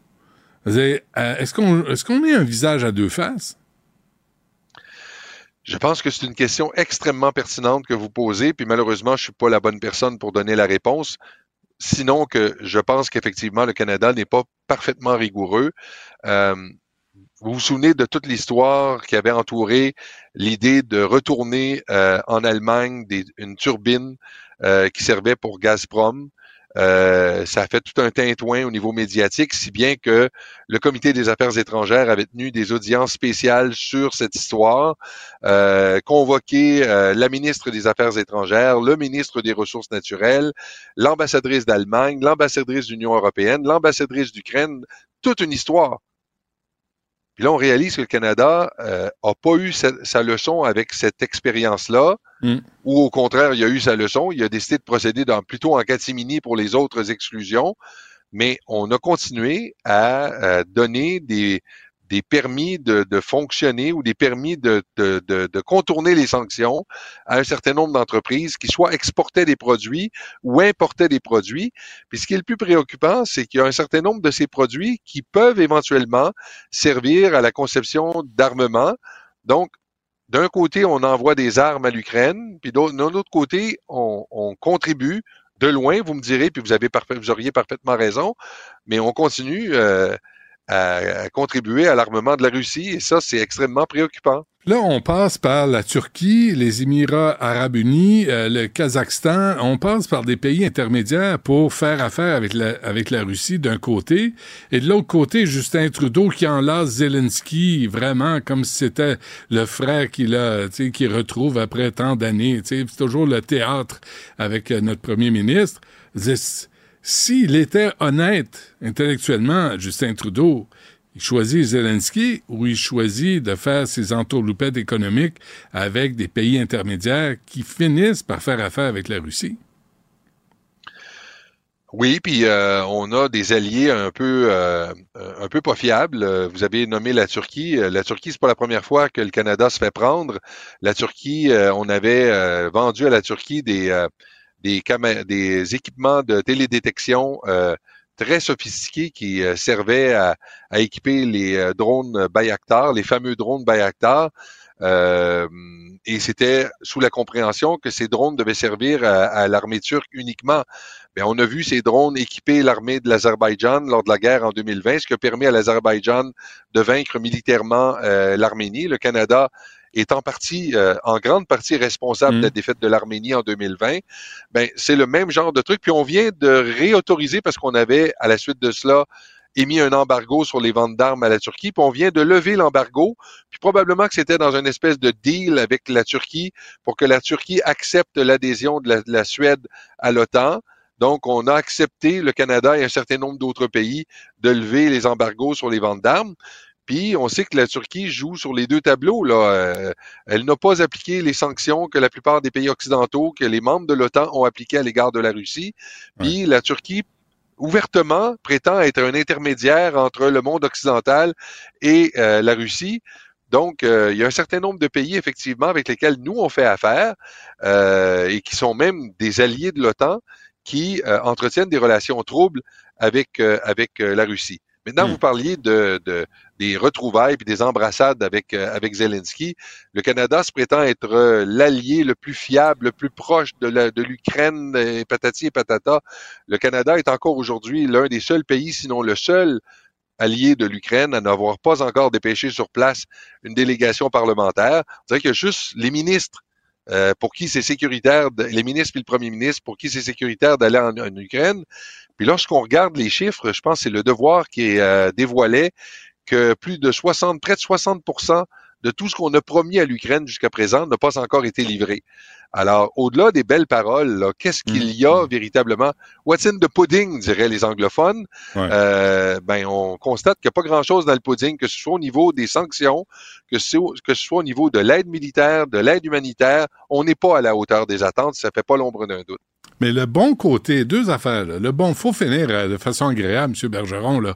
Tu sais, le bon côté des choses, c'est qu'il n'a pas traîné avec lui un ancien nazi euh, euh, pour aller saluer Zelensky. Vraiment, félicitations. Ça, c'est un bon coup. Oui, euh, je suis d'accord avec vous, mais je sais pas, vous avez probablement vu la nouvelle selon laquelle il l'avait invité, ce fameux nazi, pour une réception euh, lui-même. Alors, il a vite jeté le président de la Chambre des communes sous l'autobus, Ouais. mais euh, Sa fille, la, la fille du nazi en question l'avait confirmé qui, euh, que Trudeau l'avait invité. Ouais, ouais.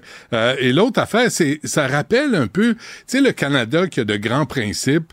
Euh, en parole, mais en geste, une autre affaire. Ça rappelle l'entente avec l'Arabie saoudite sur les véhicules militaires pour quoi? 14-15 milliards de dollars. Euh, Trudeau avait Exactement. dénoncé Harper, c'était scandaleux, c'était écœurant. Puis quand il est arrivé au pouvoir, il a dit c'est correct, on continue la vente, puis tout va bien. et puis ça continue.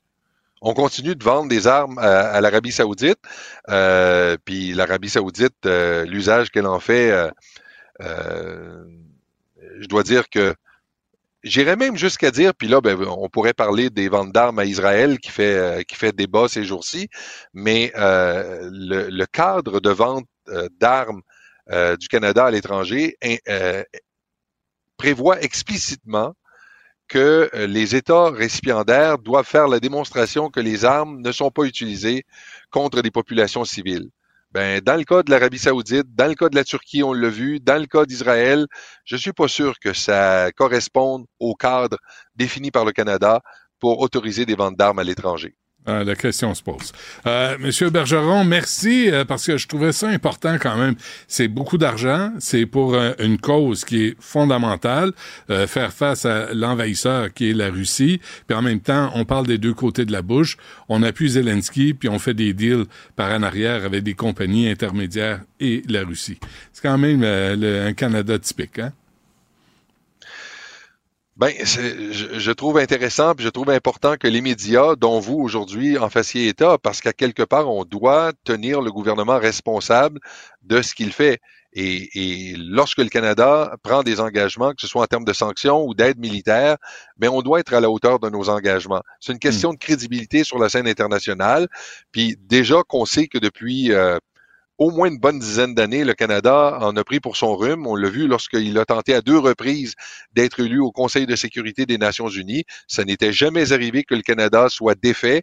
Il a été deux fois en ligne sous le gouvernement de Stephen Harper, sous le gouvernement de Justin Trudeau, bien que celui-ci ait dit que le Canada était de retour. Le Canada n'est pas davantage de retour sur la scène internationale qu'il l'était sous le gouvernement de Stephen Harper. Puis ce qu'on voit actuellement par rapport à, à l'Ukraine confirme le fait qu'on n'est pas à la hauteur de- des attentes Hmm. que le monde a à l'égard du Canada. Bon. Est-ce que le Bloc québécois va présenter des candidats dans le reste du Canada euh, aux prochaines élections? Si c'est ça, on Non. D'ailleurs, c'est très intéressant parce que souvent, quand on, on est, euh, on est en, en, en, en- échange ou qu'on a fait une tournée euh, dans d'autres provinces, il y a des gens qui nous disent Hey, ça serait le fun si vous, dé- si vous présentiez des candidats, dans- des candidats ici, on voterait pour vous. Je pense que vous avez manqué un petit épisode là, euh, dans l'histoire du Bloc québécois euh, parce que il y a Ouais. pas de- Mais vous vous souvenez qu'en 1993, on avait jonglé très sérieusement à la possibilité de présenter un candidat dans Labrador. Ouais, Puis puis? finalement, on avait, on avait décidé de ne pas le faire, mais euh, on, on a envisagé sérieusement la possibilité de le faire à hein? l'époque. pensez-y. Bon, ben, de toute façon, on va, on va avoir le temps de se reparler d'ici là. M. Bergeron du Bloc québécois, merci. À la prochaine. Une voix qui porte, des idées concrètes, des propos qui résonnent. Benoît Dutrisac, déstabilisant, juste comme on aime. 2024 est une année euh, bissextile, donc il y a 29 jours à février, un de trop. Selon Benoît.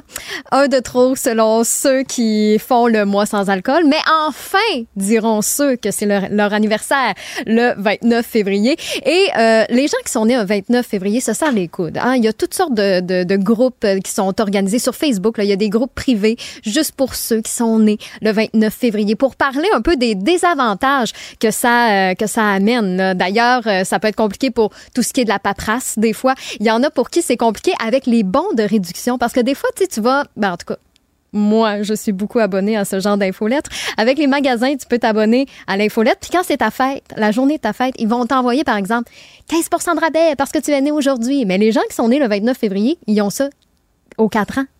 Ils l'ont pas à chaque Mmh, année. Tout ça pour dire qu'il y a même des. T'as pas l'air de me croire, non, mais c'est pour Je te, parler de, je te de, crois, mais. de la réalité Mais de disons ceux que c'est très nés. niché, là. Faudrait savoir, il y en a combien au Québec, là? Il y a combien de personnes nées Qui le sont 29, nés au 29 février? février? Mais c'est. c'est- c'est- 12? Ben là, je n'ai pas la, 13? je n'ai pas la statistique, mais il y a des femmes enceintes que euh, des fois, ben, ils ont des césariennes, puis on peut prévoir la date. Oui. Il y en a qui font toutes sortes d'exercices pour ne pas que ça arrive un 29 février, pour ne pas infliger ça Comme à leurs enfants. Oui. Ouais. Il y en a qui vont essayer que ce soit le 28, il y en a qui vont essayer que ce soit le 1er mars, mais pas le 29 février. Euh, donc, je trouvais ça quand même funné un peu de cette réalité-là, parce que nous, on sait pas c'est quoi d'avoir notre fête aux 4 ans. Il y a juste ces gens-là qui le savent. Eh bien, on va en parler un petit peu plus tard avec Annie Boilard, qui est spécialiste en ressources humaines, parce que pour les petits travailleurs comme nous, qu'est-ce que ça implique d'avoir un 29 février? Qu'est-ce que ça implique une année bissextile? Est-ce qu'on travaille pas une journée de plus pour le même salaire annuel? Donc, est-ce qu'on travaillerait pas gratuitement? Ben, Benoît va en parler euh, avec Annie Boilard. Je fais une petite euh, parenthèse personnelle, Benoît. Toi, ça fait-tu longtemps que tu as le même forfait cellulaire? Ça fait, ça fait longtemps que j'ai la même chemise. Je, je garde mes, mes vieilles affaires. Donc, ça, ça veut dire que tu as le même vieux forfait cellulaire que tu ne Euh, changes pas? Probablement, ouais. Parce que moi, en fin de semaine, j'arrivais à ma limite de données.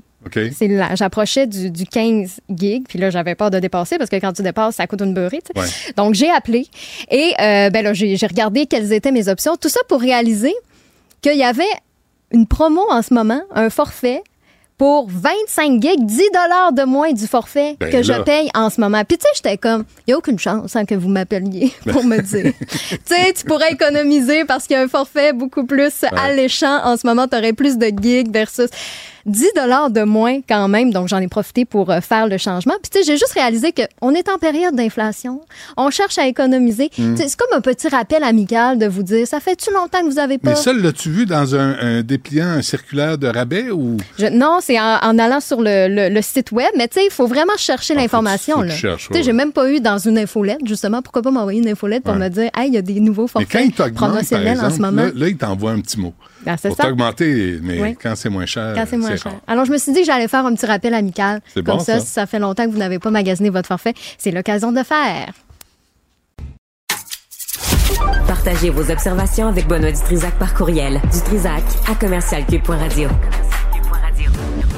Bon, Antoine Robitaille est chez son coiffeur, il se fait faire des mèches, il va être beau demain. Tu va être là, cute. Il va être toujours. eh il est toujours pas Ben mal oui. cute. Il est en forme, le vieux, là. Il est, il est magané. Tu sais, il est moins solide qu'avant, mais il est en forme. Arrête. Ah non, il est, il est en. il On est- il est parle pas comme ça d'Antoine Robitaille en ma Non je, lui présence. dit, non, je lui dis à lui. Il a les chevilles euh, scrap. Il, a, Il court plus que moi et toi réunis. Oh, ça, il, court plus que je marche, c'est clair. Yasmine Abdel-Fadel, donc, euh, prend la relève. Merci, Yasmine. Et là, tu veux commencer par... Un euh, anniversaire. Un, un moment, un, un- c'est un moment souvenir. Un moment charnière Ah, ouais, dans notre relation. Oui, c'est ça. 28 janvier 2014. C'est Surtout- 10 ans de ça. 10 ans, c'est pour ça. On fête ça. Euh, tu m'as écrit, tu m'as envoyé un beau tweet d'amour. T'étais où, toi? J'étais dans mon salon, puis toi aussi. Non, non, en 2014, j'étais à 98,5. Ben oui, mais moi, j'étais dans mon salon, là. J'étais une nobody, là. Comment ça? Ah, je le sais pas. Mais qu'est-ce que tu faisais? Ah, rien pas tout. De tes journées, rien. Ben, mes journées, 2014, je travaillais, j'étais à l'Association des banquiers canadiens, euh, au privé. Ah, déjà, ça part mal. Ben, c'est ça. T'es dans le lobby bancaire, maudit Euh, lobbyiste. ouais, c'est ça. Euh, mais tu sais, mais j'étais surtout contre la charte des valeurs. Oui. Toi, t'étais pour en tabarouette? Moi, j'étais pas, oui. Ouais. Tellement que, et je vous lis le tweet que. Benoît m'a envoyé avec beaucoup d'amour. Mais moi, j'ai pas le tien, par exemple. Je ne sais pas ce que tu m'avais écrit comme, non, c'est comme vrai. bêtise. C'est- Je, je peux le trouver.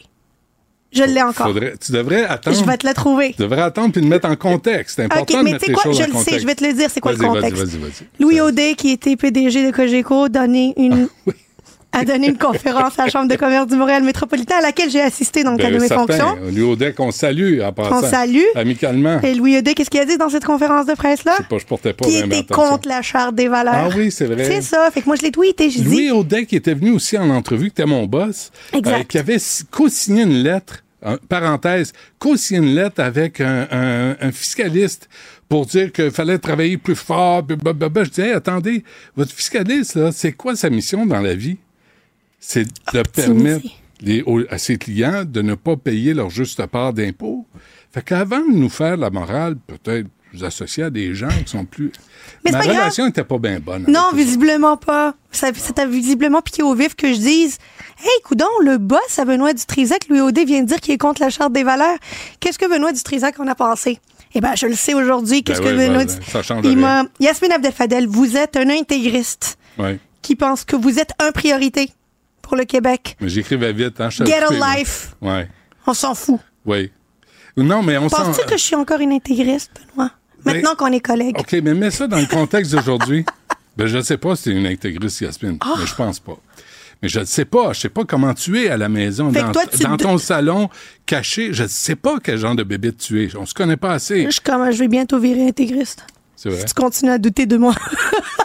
Mais aujourd'hui, quand tu vois ça, là, tu sais, la charte des valeurs, Ouais. la charte des valeurs, c'était, on peut s'entendre sur une façon de vivre ensemble? Puis voici les, voici comment on s'entend au Québec. Les petites filles ont les mêmes droits que les petits gars. C'est vrai. Les femmes ont les mêmes droits que les hommes. C'est vrai. Et si t'es pas d'accord avec ça, mon ami, moi, je maintiens que la portée est là. Parce que j'endurerai pas qu'on s'adresse à toi comme si t'étais un être inférieur. Mais je suis d'accord. Et ni à mes filles, ni à, ma- à personne. Mais c'est pas sur ça où il y a eu le plus de chicanes à cause de la valeur. C'est la charte des valeurs là, comme la loi 21 là, 99,9% de ce qui s'y trouve, c'est le gros bon sens, puis que ça devrait s'appliquer, puis qu'on devrait même pas avoir à débattre là-dessus. Mais là, on n'a pas ça dans les écoles présentement. Là. Puis ça, là, Yasmine, mes plus vieux vivaient ça au Mhm. début de, du cours de culture et éthique religieuse. Là, tu dis, c'est pas vrai que nous, on s'est débarrassé de la religion, mais ça vient nous chercher, ça vient... ça Ben, je vient- le sais que ça vient chercher, mais c'est important aussi de dire que tout le monde n'a pas le même rapport négatif avec la religion. Il y a du monde, là, qui c'est du bon monde, c'est des bons citoyens respectueux des lois, parce qu'ils ont peur du, de Dieu puis du petit Jésus plus qu'ils ont peur de la police. On a moins peur du petit Jésus qu'avant ici. Ben Québec. oui, on mais s'en est débarrassé. au Québec, oui, mais on veut Québec- pas se le faire imposer. Non, ça, je suis d'accord. Tu comprends? Puis pour moi, la religion, c'est privé. Mais la religion, C'est privé, la C'est religion. privé. La religion à la maison. La religion mais, à la mais maison. ce qu'on t'éduque à la maison en termes religieux Mhm. peut pas atteindre l'intégrité des hommes et des femmes Mais non, dans mais ça, la société. clair. Mais c'est ça qu'on a dans oui, les mais, classes oui, mais c'est- là-dessus, il faut juste qu'on apprenne comme peuple à dire non. Non, sous aucune forme. L'égalité homme-femme, mm. il n'y en a pas de compromis là-dessus. on négocie pas ça. Non, je- je- Yasmine, tu sais que je t'aime. Ah, Mais, mais, je relis ça, je doute. Ah, ça, ça me fait de la peine. Et- et- Imagine-moi, Ben oui, mais c'est, quand je t'ai moment. demandé si tu penses que j'étais une intégriste, tu me dis que c'est en doute. Je fais exprès pour te. Hey. Mais quand t'as une prof, disons une prof là, dans une classe, Ouais. là, puis t'as une gang de, de baveux, Ouais. crinqués, Ouais. elle, là, quand elle sort de l'é- de l'école, elle sait pas comment elle va trouver sa voiture. Elle sait pas... Mais c'est pas elle va- normal. Je sais que c'est pas normal. Mais là, concrètement, là, une fois que tout ça est dit, en bon français, qu'est-ce qu'on fait? Christian, peux-tu que l'autorité puisse revenir dans nos écoles? Hey, l'autorité, les parents n'ont plus d'autorité sur leurs enfants, les directeurs d'école n'ont plus d'autorité sur les élèves, les profs n'ont plus d'autorité sur les sur les élèves en classe, le vouvoiement il existe plus dans nos écoles, ils savent même pas comment le faire. Mm-hmm. Euh, on a brisé toute figure d'autorité au nom de nouvelles philosophies d'éducation. Ouais. Que ce soit à la maison ou ailleurs. Les parents, ils peuvent-tu mettre leur culotte puis éduquer leurs enfants comme du monde? Est-ce qu'ils peuvent arrêter de demander aux enseignantes d'élever, faire leur job? d'élever les enfants? Ben oui. Ils sont là, elles sont là pour les instruire, pas pour les élever. Mais c'est un problème euh, partout dans la société. là. Ben, je veux dire, moi, tu le sais, j'ai grandi au Maroc. Je passais toute mon primaire au Maroc dans une école de sœurs catholiques. C'était marché carré. Puis quand la prof, là, te levait, le- le- te pointait puis te disait Ouais. réponds à la question, tu te levais Ouais. en signe de respect pour répondre. Mais on veut pas de châtiment corporel. Non. On veut pas revenir à la strap Mais il n'y avait pas de strap? que moi j'ai connu au primaire. moi. Moi, je l'ai pas eu. Parce que Ben, un snoro, mais mes chums l'ont eu. Ça, ça paraît que t'en as pas eu assez. Mais mais mais il y a quelque chose là-dessus. Et là, on n'entend pas Bernard Drinville dire Je l'ai lu le texte de l'Élysée, j'ai vu les incidents violents dans les cours d'école, j'entends les profs dire ce que tu viens de dire, on veut avoir le contrôle sur nos classes, l'autorité de dire Toi, dehors, puis va apprendre à vivre, convoquer les parents, puis la limite, le- tu sais, passer au civil, leur envoyer des amendes. Mais là, on n'entend rien de ça, fait qu'on laisse aller encore. Bernard Drainville peut pas éduquer les enfants, là. Il peut aider à mettre en place des directives Ben, et il- dire ça suffit. Ben oui, mais ça Puis vous suffit. allez être convoqué, puis vous allez avoir des amendes. Si votre enfant dérange toute la classe, s'il menace le prof, s'il bat les autres, s'il écœure tout le monde, s'il est insolent, d'abord, on va le sortir de la classe, puis on va vous faire une école de petits baveux, de petits crottés. Ben, moi, je veux le retour d'une école de petits baveux.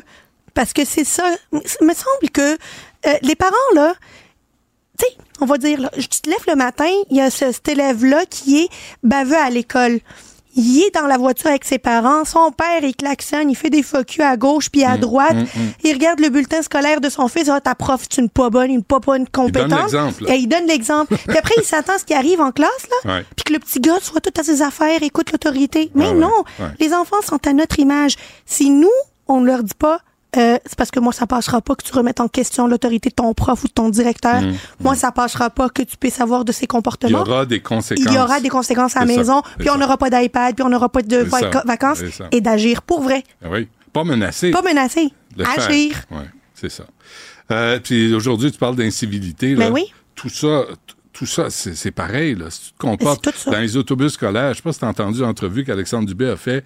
Il y avait une représentante des chauffeurs d'autobus scolaires. Tu dis, ça se peut pas. Là. Ils se font même écœurer eux autres, puis ils ont pas, ils ont, ils ont pas de ressources. Ils ont rien. Ils peuvent rien faire. Ils prennent des notes dans un petit calepin. Les brigadiers scolaires Aussi. qui se font insulter. Ouais. Euh, tout le monde se fait insulter. On dirait que se Ouais. faire insulter commence à faire partie de toutes les descriptions d'emploi au Québec. Ouais, ouais. Fait qu'on fait quoi? On éduque nos enfants. Hmm. Revenir à l'éducation des enfants. Ouh! Tu sais que je t'aime. J'ai gagné.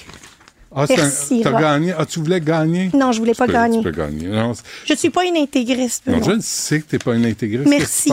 Tu? Je voulais tu l'entendre. Ça m'avait fait de la peine mais- à mon petit cœur. Mais efface ça. Tu sais, c'est des, Non. c'est des vieilles affaires. ça. 2014, regarde, on a fait un anniversaire. Si j'avais effacé, on n'aurait pas Et pu là, le tu, faire. tu veux qu'on quoi? On se revoit dans 10 ans?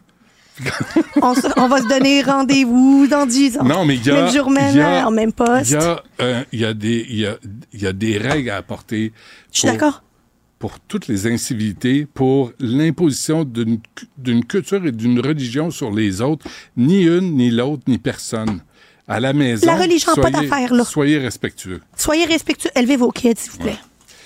Merci, Yasmine. Tu reviendras. Ah, n'importe quand. Rejoignez Benoît Dutrisac en temps réel par courriel. Dutrisac à commercialcube.radio.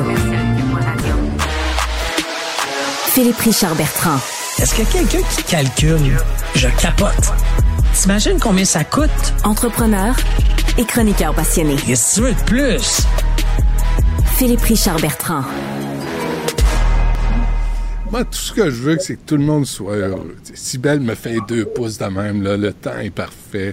Stéphanie n'a pas l'air trop à se plaindre non plus. Euh, Yasmine, puis moi, c'est c'est une idylle euh, amicale, euh, sympathique. T'sais, tout va très bien. Je peux pas en dire autant pour Philippe Richard Bertrand, qui a bien de la misère avec le monde autour de lui. Philippe Richard, bonjour. Arrête, là, t'es, t'es un animateur bienveillant. Euh, euh, euh, merci. Merci de le reconnaître. Euh, merci. Tu t'en vas Bon. où? As-tu un rendez-vous aujourd'hui? Qu'est-ce que tu as à faire? Ouais. Ça, moi, ça Ouais, en fait, m'intrigue. hein. Les gens en business, là, ça m'intrigue. Non, je le sais, je suis sérieux. Euh, le nombre de clients que tu dois gérer, puis l'humeur que tu dois garder, qu'est-ce que tu as à faire aujourd'hui? Euh, je suis dans la région de Sherbrooke. Je suis chez un client en ce moment et qui m'a permis d'ajourner notre rencontre euh, pour que je puisse faire- ma chronique, mais je suis à Sherbrooke en ce moment. Sympathique. Et en plus, il a, il a Internet. C'est, c'est Oui. fort, là. Ouais, c'est bon. OK, ça veut dire qu'il y a de L'Internet l'argent. euh, à haute vitesse se rend à Oh, Sherbrooke. OK, il y a du budget. C'est parfait. C'est bon client. tu vas nous parler, Phil, euh, des Kings de Los Angeles? Ouais, on apprend aujourd'hui que les Kings de Los Angeles vont aller à Salt Lake City pour zéro dollar public. Combien? Zéro dollar d'argent public. Fantastique. On s'est fait vendre ça, si tu te rappelles, par le ministre euh, Éric Girard, même euh, François Legault s'en était mêlé là, pour dire que c'est normal que le public, que le gouvernement donne de l'argent quand une équipe sportive se promène comme ça pour faire des matchs pour des millionnaires. Non, c'est pas normal. Ben non. OK, c'est juste qu'on a un ministre des Finances au Québec qui tripe sur le hockey puis qui voulait jouer dans la dans la cour de ces gens-là. là. Il voulait être assis à, à l'entour d'une table avec Gary Bettman. Il s'est comme payé un party privé, mais avec de l'argent du, du gouvernement, donc notre argent, euh, pour un club de millionnaires. Puis, mais en même temps, ça veut dire quoi, là? Éric Girard doit rappeler puis dire, hey, tu sais, moi, Éric Girard, excuse-moi, là, tu nous demandes 7 millions, puis tu vas là gratos, euh, on va, on va renégocier. Ouais, la problématique, c'est que sans être, euh, c'est pas, je suis pas au courant des contrats qui ont été signés, mais je peux te garantir que la Ligue nationale, ils ont Mhm. des requins euh, très, avec des les, les dents très très longues et très aiguisées par rapport aux contrats qu'ils ont dû signer. Ouais. Et moi, je- selon moi, je, j'ai pas vu le contrat, mais je je penserais pas que le gouvernement du Québec peut se sortir de ce contrat-là.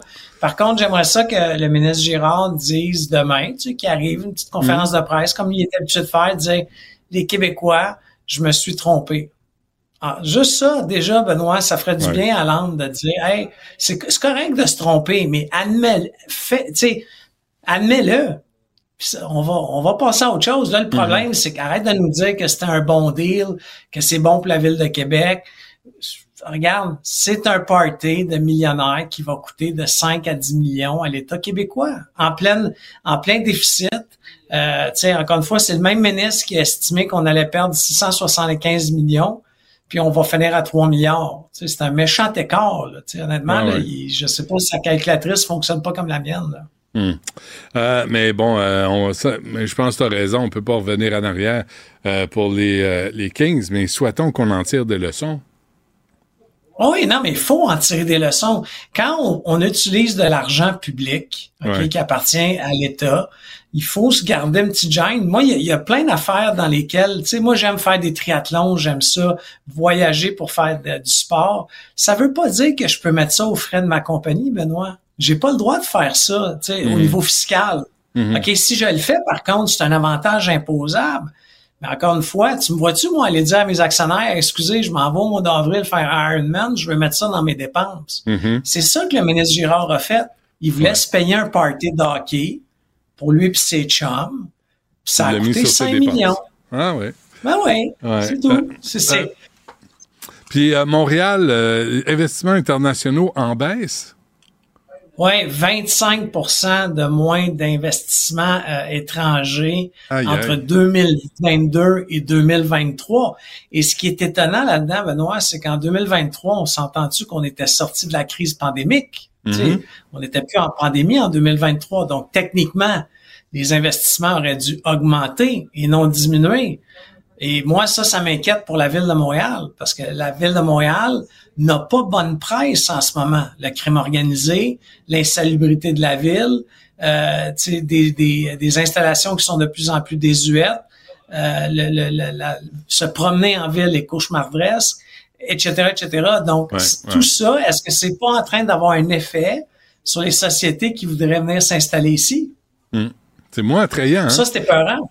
Ouais, j'ai commencé l'entrevue avec euh, Luc Généreux, le propriétaire du bar Le Cocktail dans le village gay. Il m'a dit quelque chose, euh, ça augure mal. Puis la mairesse dit, euh, ça va mieux, ça va mieux. Là, tu- vraiment, vraiment, es-tu capable d'admettre, tu sais, tu demandes à Éric Girard, on, je me suis trompé. Genre, on aurait pu l'avoir peut-être pour un million, pas sept ou, euh, tu sais, 500 000. Il change de pays, on peut comprendre. payer l'avion, je sais pas trop, tu sais. Mais la mairesse Plante est capable de dire, c'est vrai que ça va pas bien. Entre autres, dans mon arrondissement, l'arrondissement Ville-Marie. Tu sais, c'est le sien à elle. J'en parle souvent, Benoît. Tu sais que le studio est dans cet arrondissement-là. Là. Ouais, remarqué. cœur de ça. Mhm. C'est c'est le seul endroit, c'est le seul métro où je ne veux pas que mes enfants viennent me rejoindre. Ou du moins, je vais les rejoindre. Puis, tu sais, mon garçon, c'est un joueur de football. Là, tu sais. Ben. Mais Ouais. je, je vais le chercher à la guérite du métro dans le sous-sol parce que je veux pas qu'il marche jusqu'à Cube. C'est 100 mètres en face de la bouche de métro. T'es peut-être poule qu'il un peu. T'es peut-être père poule un peu. Il joue Peut-être, au football. mais quand même. Tu sais, il va, il va plaquer son chemin, là, puis il va, il va passer à... il va, sois, sois pas inquiet. Sois, sois pas inquiet. Mais, mais effectivement, Même c'est lui, pas... il trouve ça exagéré. Ah ouais, mais c'est pas évitant. Euh, si ce n'est que ça, c'est c'est sûrement pas évitant. Euh, Philippe Richard, salut euh, ton client. Euh, Remercie-le. Il a été très gentil de t'accorder du temps pour que tu puisses nous parler. Merci. OK, salut. Bye. Benoît Dutrisac. Sacramouille que c'est bon.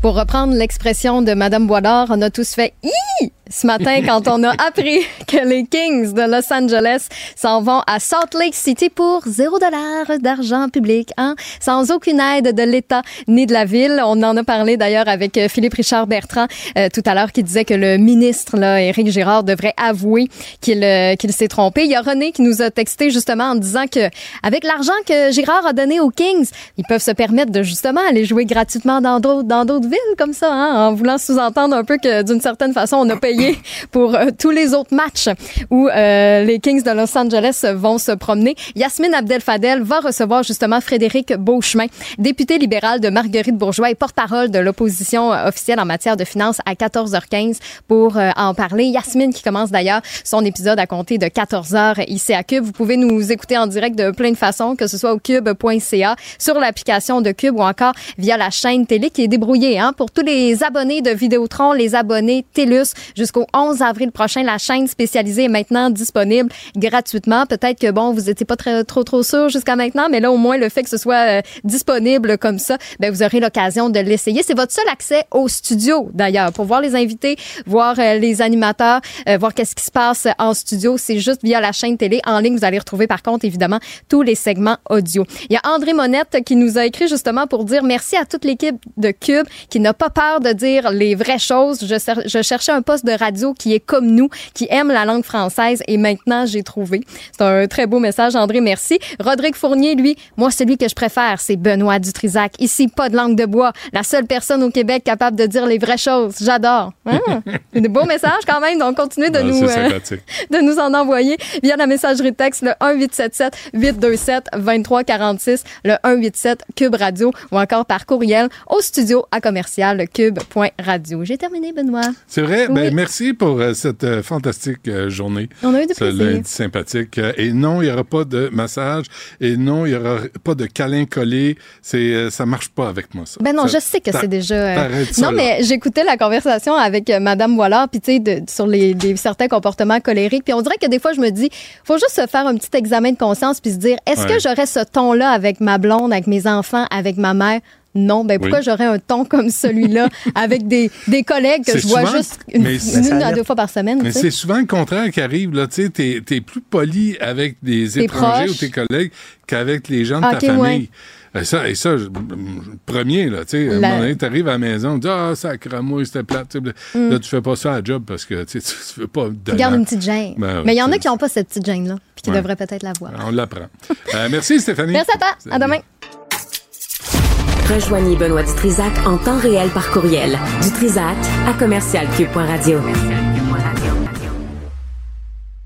Oui, je le sais, je le sais, du calme.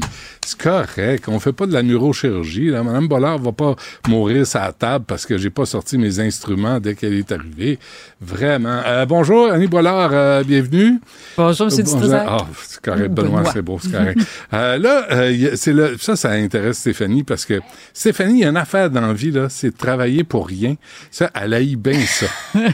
C'est la seule au Canada. Chaque heure compte. oui, c'est ça, la seule au Canada. Alors, euh, il y, a, il y a une réflexion à avoir, là, puis vous l'avez lancée. 2024, c'est une année bisextile parce que le mois de février est plus long que d'habitude. Oui, c'est ça. Ce jeudi-ci, 29 février. Alors, c'est une journée de travail additionnelle pour tout le monde. Et là, il se passe quelque chose, c'est que les employés qui sont rémunérés à l'année avec un salaire annuel, Mm. ben eux, ils voient pas leur rémunération s'accroître pour cette journée de plus. Mais est-ce qu'il y en a euh, tant que ça, des, des, euh, des revenus annuels? Des, oui, c'est des millions de personnes qui sont payées au Canada euh, annuellement. Pensons à tous les cadres, les gestionnaires, tous ceux qui ont des responsabilités plus que des tâches. Alors, c'est une, une façon de rémunérer là, qui est très, très répandue. Oui, mais ils ont ce qu'ils méritent. Là. Il y avait juste à avoir une vraie job. Puis-. Je vous dirais, ils ont ce qu'ils ont négocié. Ouais. C'est ça. Et bien avec un salaire annuel, parfois des heures additionnelles, des heures supplémentaires qui ne seront pas rémunérées. Mhm. On parle, comme on le disait, on leur confie plus des responsabilités que des tâches. Et oui, ils ont ce qu'ils ont négocié. Donc, le 29 février, s'ils l'ont pas prévu dans leur entente, ben, ils vont faire du bénévolat. Qu'est-ce qu'ils peuvent faire? Euh, Tu, tu peux pas aller voir ton boss puis dire ben là, j'en travaille une de plus, là, puis là, je voudrais comme être payé. Vraiment? Ouais. Bon, d'abord, là, c'est bien le salaire dont nous parlons. Mais s'il était question de remboursement de, dépenses, là, oui, on pourrait rembourser des dépenses. Par exemple, stationnement, repas au restaurant ou toute autre dépense qui est remboursée par l'employeur. Donc, ça, on- minimalement, on va aller chercher cette dépense-là le 29 février. Ensuite, pour ce qui est du salaire, rien n'oblige l'employeur à faire quoi que ce soit, mais il devient de plus en plus de bonnes pratiques du côté du- des gestionnaires d'offrir Mm. un petit quelque chose aux employés. Donc, certaines entreprises offriront le dîner gratuitement à leurs employés. D'autres vont permettre de reprendre quelques heures en vacances additionnelles, de façon formelle ou informelle. Souvent, on tente de reconnaître cette contribution additionnelle, mais c'est vraiment au, selon la volonté de l'employeur. Il n'y a pas d'obligation ici. C'est son bon vouloir. Ah, l'employeur est obligé de rien pantoute. Là. Bon. Mais, mais tu sais, c'est mal vu, hein, Annie. On dé- tu débarques dans le bureau, tu dis, euh, patron, je voudrais être euh, payé d'avance. Le, le patron va le regarder. Il dit, retourne à ton bureau, achale-moi pas. T'es- bien traité le restant de l'année. là. T'en fais un peu plus, pas grave. C'est vrai. Vous avez, vous avez raison, monsieur Be- Benoît. En général, la rémunération annuelle inclut ce travail supplémentaire qui va être fait. Donc, tu es bien payé, c'est vrai, si on comptait par le salaire horaire, ce serait un souvent un petit peu plus bas. Bien que tout est dans la façon de le demander. Hein. L'employé peut toujours dire à son patron, « Hey, est-ce qu'on a pensé à quelque chose de spécial pour le 29 février? Ouais. Moi, je réalise que, bon, euh, c'est un, un effort additionnel que je vais faire. Est-ce qu'on pourrait considérer une option? Des fois, ça peut se passer ainsi. Tout est dans la façon, hein. Non, mais euh, sérieusement, là, les relations humaines, même au travail, tout est dans la façon. Tout se dit, tout se dit, Benoît, mais c'est dans la façon de le dire. OK. Puis un petit truc et astuce, le formaliser sous forme d'une question plus que d'un Hey boss, euh, qu'est-ce que tu fais avec ça, là? Ouais, D'une revendication. ça Ouais. passe bien. Ouais, ouais. Euh, Il y, a- il y a aussi le salaire minimum là, qui va être haussé de 50 sous. C'est, euh, ça, ça, de toute façon, on n'a pas besoin de le demander. Euh, c'est acquis, c'est Ah. automatique. Ça, c'est acquis et ça nous rappelle aussi là, que ce dont nous parlions tantôt pour le salaire annuel, ça s'applique pas aux gens qui ont une rémunération à l'heure. Alors, eux, ils n'ont pas à se soucier de rien. Tous ceux qui sont rémunérés par heure seront payés pour chacune des heures travaillées le 29 février. Mhm. En fait, notre législateur, l'esprit de notre droit du travail, c'est chaque heure travaillée est rémunérée. Exactement comme disait votre collègue tantôt. Alors, ça, c'est l'esprit de ce que nous avons. Mais comme toute bonne règle, il y a des exceptions et l'une d'entre elles, ce sont nos employés qui sont payés annuellement. Mais, mais ça, se faire, se faire payer annuellement, là, c'est. euh, est-ce que c'est mieux que de se faire payer à la journée? Parce tu sais, il y a les pigistes, des pigistes comme nous autres, là, euh, tu, tu travailles pas, t'es pas payé, tu travailles, t'es payé. C'est de plus en plus populaire, là, dans le milieu du travail, ça. Oui, alors ça, c'est une grande question. Qu'est-ce qui est le mieux pour les employés? Il n'y a pas une seule formule universelle. hein. C'est une question de cas par cas. Ouais. Les pigistes, les collaborateurs, les, trava- les travailleurs autonomes, c'est une formule qu'on voit de plus en plus présentement sur le milieu du travail. Et cette année, en début d'année, on a vu ça un petit peu aussi en 2023, les spécialistes, fait- on a fait « Hi! » Parce que pour une première Vous avez fois... fait quoi? On a fait « Hi! » Parce que... Je veux pas savoir pourquoi. OK? Qu'est-ce qui nous fait faire? Ouais. C'est que pour la première fois, on voyait dans nos. On connaît bien les courbes suivantes, OK? Quand notre économie va moins bien, typiquement, il y a moins de travailleurs autonomes parce que les contrats sont plus difficiles et les em- ces employés, ces talents-là, vont plus accepter des contrats d'emploi. Et à l'inverse, plus notre économie va bien, Mm. alors euh, plus les gens préfèrent travailler à la pige parce que c'est plus c'est plus payant, c'est plus rémunérateur pour eux. Et là, le petit i, c'est que pour la première fois, les courbes se sont croisées à l'inverse, c'est-à-dire que alors qu'on voyait une certaine, de certains nuages à l'horizon quand on considérait nos, cou- nos- les emplois qui étaient disponibles, le taux de chômage qui qui s'accroissait, qui augmentait un petit peu, on voyait les intentions des employés de travailler à leur compte continuer de s'accroître. C'est une des rares fois qu'on a vu ça dans Ah nos oui. chiffres macroéconomiques. Ouais. Ouais. Le télétravail, ça doit jouer là-dedans? Ah, le télétravail demeure toujours très apprécié des employés. Oui. hein. Hein, les employeurs également, parce qu'ils ne voient en généralement pas une perte au niveau de la productivité. Mm. Ce qu'on parle de plus en plus maintenant, c'est le travail en mode hybride, c'est-à-dire une combinaison du travail en présentiel et en virtuel. Souvent la formule deux jours par semaine en présentiel, c'est ce qu'on voit le plus souvent. Mm. Et ça, les gens aiment beaucoup. D'ailleurs, il y a des gens qui décident de travailler à leur compte parce qu'ils veulent travailler, télétravailler à 100 du temps. C'est une des raisons pour lesquelles parfois ils évoluent dans cette direction. on s'entend-tu, Annie, là, souvent, là, tu sais, les conversations de machine à café, puis de, tu sais, le jasage à, à la job, c'est c'est une vraie perte de temps. Sais, souvent, là, moi, j'ai entendu des, des gens qui disent, moi, le télétravail, j'aime ça. Je suis en contact avec des gens, je peux aller dîner si je veux. La job est faite, je m'assure que la job est faite, puis je perds pas mon temps avec, il y en a des mouches. Il y en a des fatigants. Puis là, tu dis, ah, il veut me parler encore. Puis, tu sais, lâche-moi, il faut que je travaille. Mais, moi, Benoît, si je puis me permettre, je vous challengerai un petit peu là-dessus. Alors, y a-t-il des employés qui nous font perdre du temps en présentiel? Oui. Là, on va s'entendre. Mais quand je prends quelques minutes pour placoter à la machine à café, quand je remplis ma bouteille d'eau, quand je prends le temps de prendre des nouvelles de mes collègues, peut-être que si je regarde ma prestation de travail de la journée, le nombre de courriels auxquels j'ai répondu dans ma journée, je vais me dire, ah, j'ai perdu du temps. Mais d'un point de vue ressources humaines, moi, j'argumenterais que, ouais, mais j'ai aussi consolidé mes liens avec, mes, avec les gens, je développe mes relations, je deviens meilleur pour l'influence après ça si j'ai besoin de ces gens-là. S'il nous arrive un coup dur, on va être plus consolidés, on est plus ensemble, on crée un esprit d'équipe. vous me regardez, vous avez l'air débutatif. Non, non, je, je vous crois. Non, non, je- si vous le dites, je vous crois, mais. C'est pour ça qu'on Ouais. veut que les gens reviennent à l'occasion en présentiel au moins ces, ces deux journées par semaine. C'est ça qu'on cherche à créer d'un Mm. point de vue ressources humaines. il y a une affaire vous avez- auquel je pense que vous avez euh, participé. là. Il y avait euh, une réflexion, là, les, euh, tu sais, comme les employés qui pètent les plombs. Puis est-ce qu'il faut tolérer ça?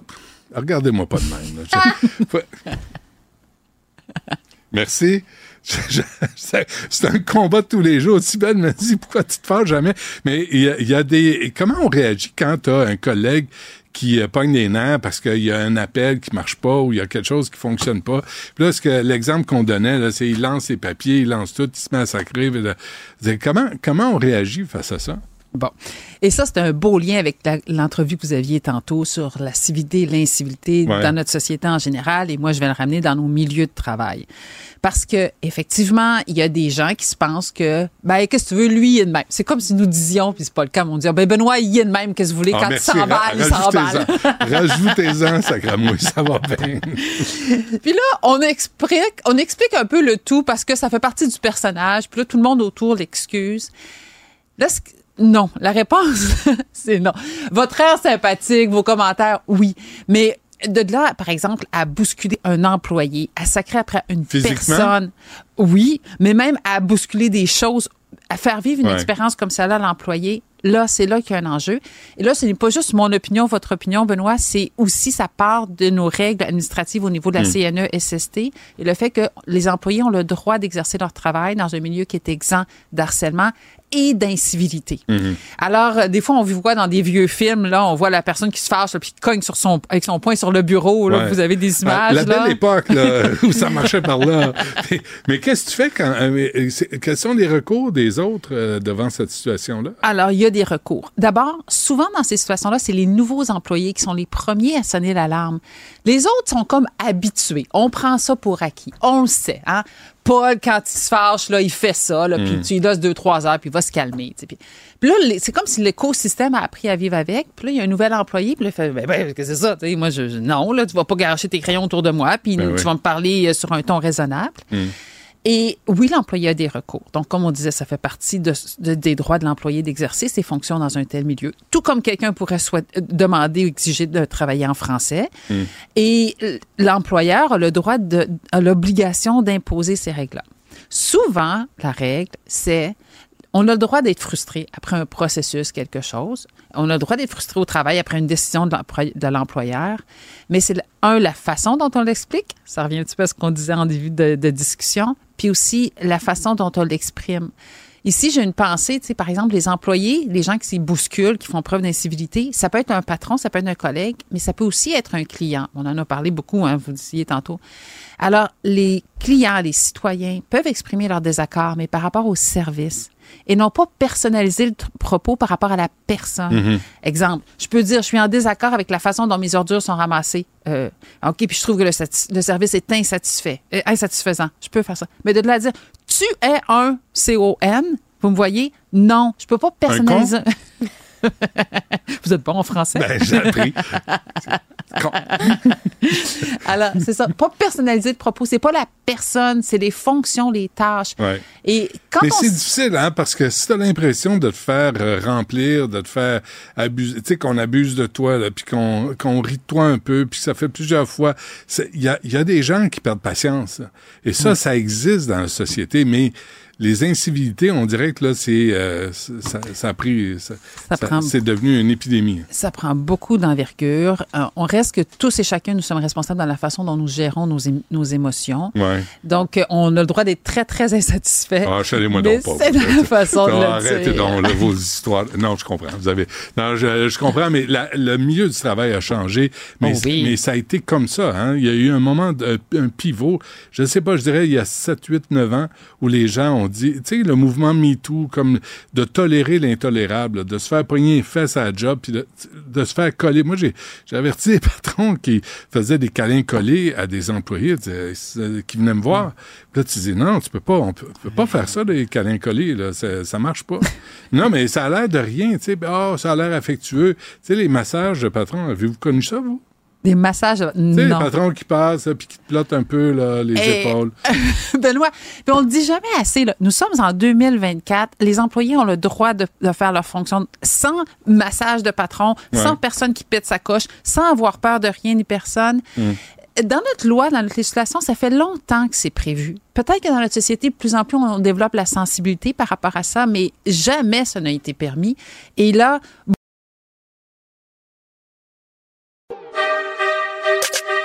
La tragédie qui ébranle le Québec au grand complet. Appel au 911 pendant que le feu est pris. Côté violence conjugale, je pense qu'il faut serrer la vis. Les faits divers avec Max- Maxime Delan. Maxime, euh, bonjour. Salut. Qu'est-ce qui arrive? Un petit look de vache. Même un petit look de vache. Ah oui. Ton petit look de vache. Ah ouais. Tu sens vache aujourd'hui. Oui. Euh, Mm. euh, Un petit lundi vache. Ça, hey, je suis pas là pour juger. Non, t'es là pour aider. Je suis là pour aider, là. Vraiment. Dis-moi là une chose, toi qui connais vraiment le milieu de la police. Ouais. Qu'est-ce qu'on a attendu avant d'intervenir comme en fin de semaine? Est-ce que c'est rendu qu'on doit défendre les criminels contre les autres criminels? C'est quoi le modus operandi? C'est une bonne question que tu me poses là, puis tu fais évi- évidemment référence à ce qui s'est passé à Québec en fin de semaine. Euh, juste le contexte, c'est Blood Family Mafia, qui est un une gang, genre de gang de rue qui est mené par Dave Turmel, un jeune tra- trafiquant ultra violent qui est présentement en Europe et qui dirige les opérations là-bas. Donc cette gang-là contre les Hells Angels, rien de moins. Là, tu me poses la question, qu'est-ce que ça a, pourquoi ça a pris autant de temps avant qu'ils descendent là-bas? Puis j'ai fait des appels, me doutais que tu allais aller là. Quand des enquêtes de trafic de stupéfiants, c'est parce que c'était ça euh, à Québec, là, c'est des enquêtes normales, des enquêtes de longue haleine qui demandent de la filature, des mandats pour écouter, des conversations téléphoniques, euh, des gens justement qui sont suivis, puis c'est du travail de longue haleine. Et là, euh, depuis vendredi à Québec, il y a eu 21 arrestations. Attends, je t'arrête là. Oh. Tu parles de longue haleine. Pas de mauvaise haleine, juste de longue haleine. Mais en même temps, là, tout à coup, par hasard, Mm-hmm. ça tombe la semaine où il y a eu de la torture. puis C'est- là où je m'en vais. C'est un drôle de hasard. C'est là où je m'en vais. C'est là où je m'en vais parce qu'en fin de semaine, 21 arrestations. La grande majorité des suspects arrêtés, c'est euh, des soldats ou des gens du gang de Dave Turmel. 200 policiers. Fait qu'on a inondé carrément Québec de policiers. Et là, c'est là la question. Pourquoi maintenant? C'est justement ça. C'est que là, le gang, le BFM de Dave Turmel, ont franchi la limite. Et ont franchi la limite en filmant et en publicisant, parce que c'est vraiment ça, en publicisant leur- des crimes violents, des Contre, des. Contre des sympathisants des Des- Mais moi, ce qu'on me dit, par exemple, c'est pas des, des gens euh, euh, très influents au sein du euh, crime organisé Non, ou des. C'est des gens proches des Hells. D'un point de vue symbolique, là, ça pèse lourd. D'un point de vue symbolique. Puis pour les Hells Angels, l'enseigne, le nom, c'est Ouais. super important. Ouais, fait ouais, quand tu t'en prends à de leurs sympathisants comme ça, Leur marque de commerce. oui, Hmm. que tu filmes des séances de torture où on coupe des oreilles, on coupe des doigts, on coupe des orteils, qu'on filme ça et qu'on envoie ça at large, sachant très bien que ça va être diffusé. Pour les policiers, là, c'était euh, c'était trop. Euh, on a dit, c'est assez. Fait il faut que tu comprennes. Attends, mais qu'est-ce qui est trop? C'est parce que il y, a- il y a de la prostitution, euh, il y a de la violence, de- Mhm. ça, c'est pas trop. C'est Ça, pas- ça, c'est correct. c'est pas Qu'ils vendent des cochonneries à des, à des adolescents comme euh, Mathis Boivin, là, qui est mort à 15 ans, là, qui se comptait en cochonneries qu'on lui a revendues. Ça, c'est pas grave. Ça, c'est pas trop. La police, mais euh, là, on n'intervient pas. Je parlais à un policier ce matin qui me disait le trafic de stupéfiants, il y en a toujours eu, il va toujours y en avoir, mais il faut que tu comprennes que là, oublie là, les victimes, même si on les oublie pas, mais le trafic de stupéfiants, c'est un crime sans plaignant. Je sais pas si tu comprends la nuance. Ben, pas nécessairement. Ben, parfois. Oui, on en entend parler, mais, Mais un ça, meurtre, ils sont pas là pour porter plainte. une- ou c'est ça, mais une tentative de meurtre, par exemple, c'est un crime avec plaignant. Mais ça veut pas dire que c'est pas grave. C'est pas ça que je dis. Ben, un peu quand même. Mais non, c'est pas ça que, que là, je ils décident d'intervenir parce qu'il y a une gang qui s'attaque aux Hells. Non, mais il décide d'intervenir. Hells- Il décide d'intervenir, Benoît, je te coupe, parce que la population ressent de l'insécurité. Et là, la population est choquée. On voit ça aller, on se dit, hey, les cartels mexicains de la drogue font ça. Là, c'est rendu Non, chez mais ils nous. font ça entre eux, là. Ils, font, ils font ça entre eux. Mais quand t'as des, des Hells qui vont à Terrebonne puis qui tabassent un restaurateur qui veut pas qu'il y ait de vente de drogue dans son restaurant, Mhm. Ah oui. est-ce qu'il y a eu ce genre de descente-là? Je ne pense pas, non. La différence là-dedans, c'est l'arôme de guerre, euh, de guerre de territoire et de guerre entre deux gangs potentiellement armés. Là, on- Ben, euh, potentiellement, tu c'est dis? ça. Je, je veux pas- Certainement armé. C'est ça. Mais c'est c'est cet arôme-là dans l'air qui. Là, on n'était pas loin de. Parce qu'il fa- il suffisait que des, des Hells Angels disent OK, c'était assez. Finalement, ils ont adopté l'attitude de on va essayer de négocier avec eux, ça n'a pas fonctionné. Ils ont. Là, la police défend les Hells.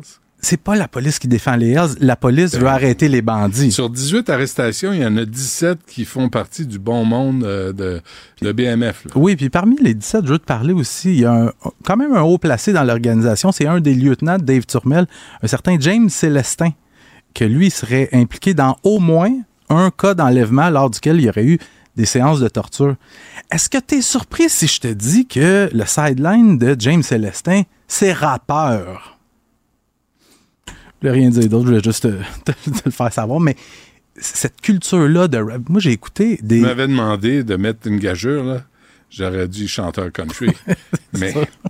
composa- euh, musique classique, puis tout ça. Mais, mais euh, non, c'est ça. Mais je pense que c'est un gros coup que les policiers ont fait. Puis là, ce qu'on nous dit de sources policières, je pense que pour Dave Turmel, c'est pas mal terminé. Ils sont combien dans sa gang, euh, M. Difficile de le dire. C'est qu'il y a lui à la tête, il y a probablement sa garde rapprochée. On peut penser à peut-être pas loin d'une dizaine de Là, il en personnes. aurait été 17, là. Ouais, mais il y a beaucoup de soldats.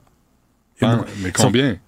10, 20, 30, 100, Ça, 200? c'est- ça, c'est une bonne question. Ça, il faudrait peut-être demander aux autorités si tu mesures aux Hells, inté- t'as intérêt à avoir un club école. là. Oui, oui, les, les Hells Angels, si je ne me trompe pas, c'est 400, 460, quelque chose comme ça, 460 chapitres dans une affaire comme 65 pays. D'ailleurs, ils ont un chapitre au Portugal, là où Dave Turmel se cacherait. Pas sur la plage, hein, probablement. Non, je pense pas, mais Dave Turmel, je, je sais pas il est où, s'il nous écoute non plus. Je pense pas. Mais euh, il est mieux d'avoir de la sécurité, lui, autour de lui, parce que je pense que ses jours sont comptés. Bon, euh, déjà accusé de violence conjugale, euh, il y a un type qui aurait poignardé son ex-conjointe.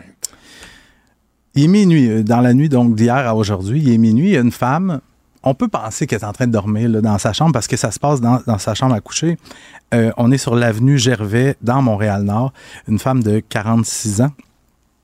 Donc elle est dans sa chambre et à un moment donné, il y a quelqu'un qui rentre chez elle et qui se met à l'attaquer sauvagement à coups de couteau.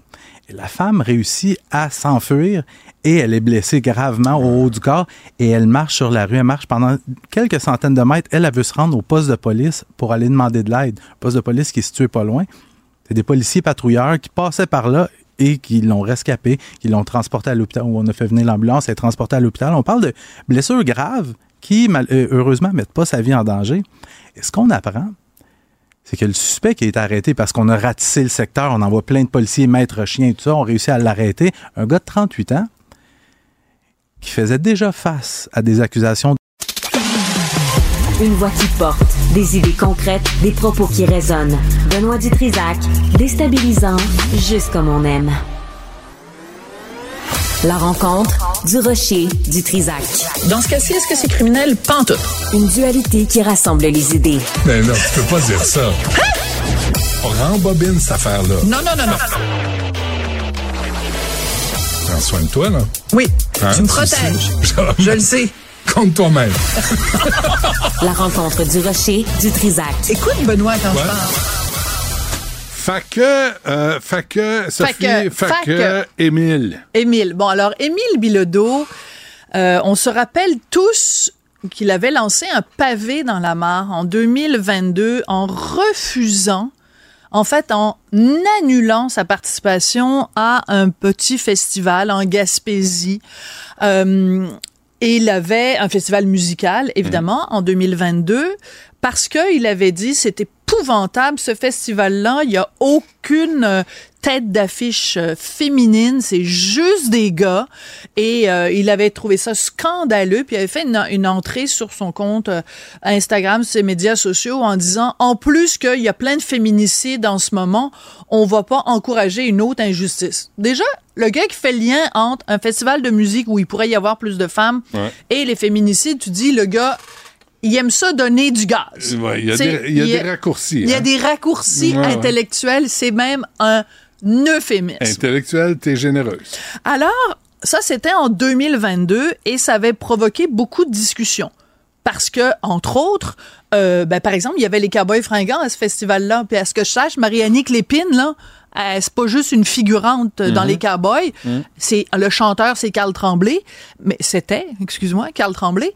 Mais je veux dire, oh, ben, bref. Donc, il avait fait tout un houpla en disant, moi, je suis un féministe, moi, je suis pour l'égalité homme-femme, puis c'est effrayant, puis la musique, puis tout ça. Il y avait eu énormément de, de publicité des projecteurs sur Émile Bilodeau. Alors, moi, j'écris dans ma chronique de ce matin, qui en fait, qui est en ligne depuis hier soir. C'est quand même particulier parce que le même gars qui, en 2022, se pétait les bretelles en disant, moi, je refuse de participer à un festival où il y a juste des têtes d'affiches masculines.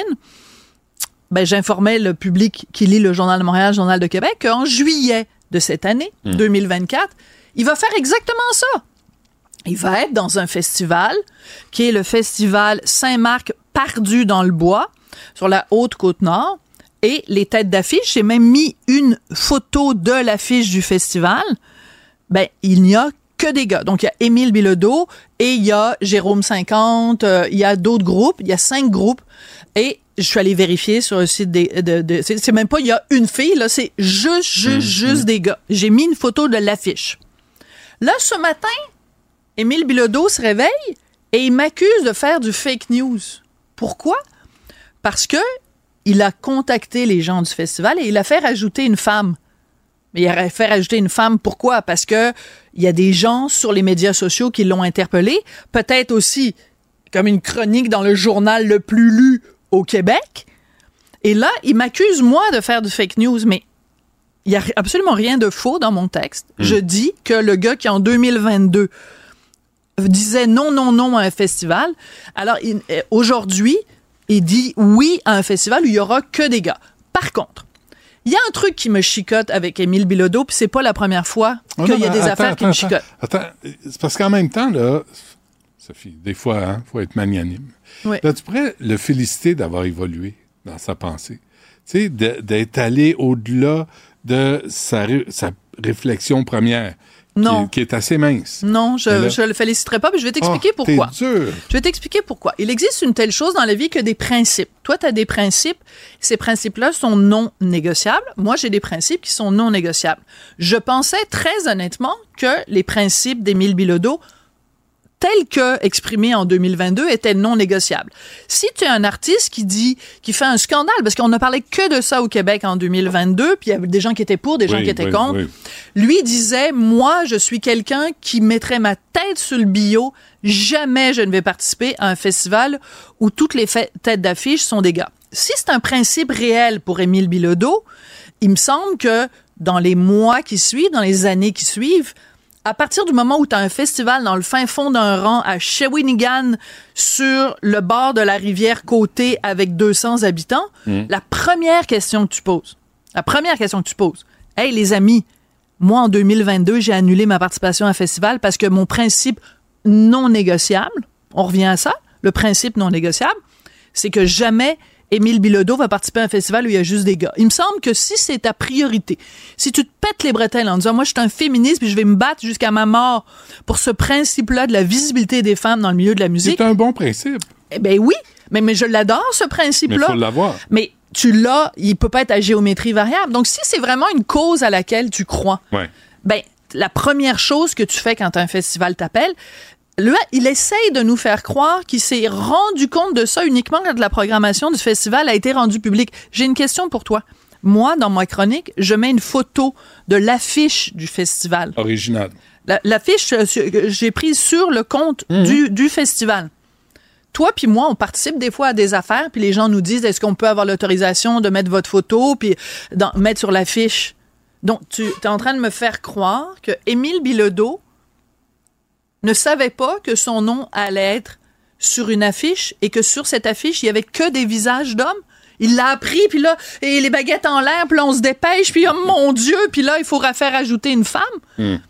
Mais, mais au moins, là, euh, il a fait. Au lieu de dire c'est un fake news, il aurait pu avoir l'honnêteté de dire c'est quoi, je l'ai échappé. Puis, euh, puis c'est encore important pour moi que des femmes soient à l'affiche d'un festival. Donc, je vais m'arranger pour qu'il y ait des femmes dans ce festival auquel j'ai accepté de, de participer. Puis j'ai pas pensé ou je l'ai ignoré ou j'ai fait semblant ou tu sais, ou on m'a pas tenu au courant, ou Ou peu on importe. on me l'a pas mais dit. il pourrait souligner le fait que j'ai parfaitement raison. Il n'y a pas une ligne, il n'y a pas un mot dans mon texte et je tiens, je vais regarder la caméra et je vais le dire à la caméra.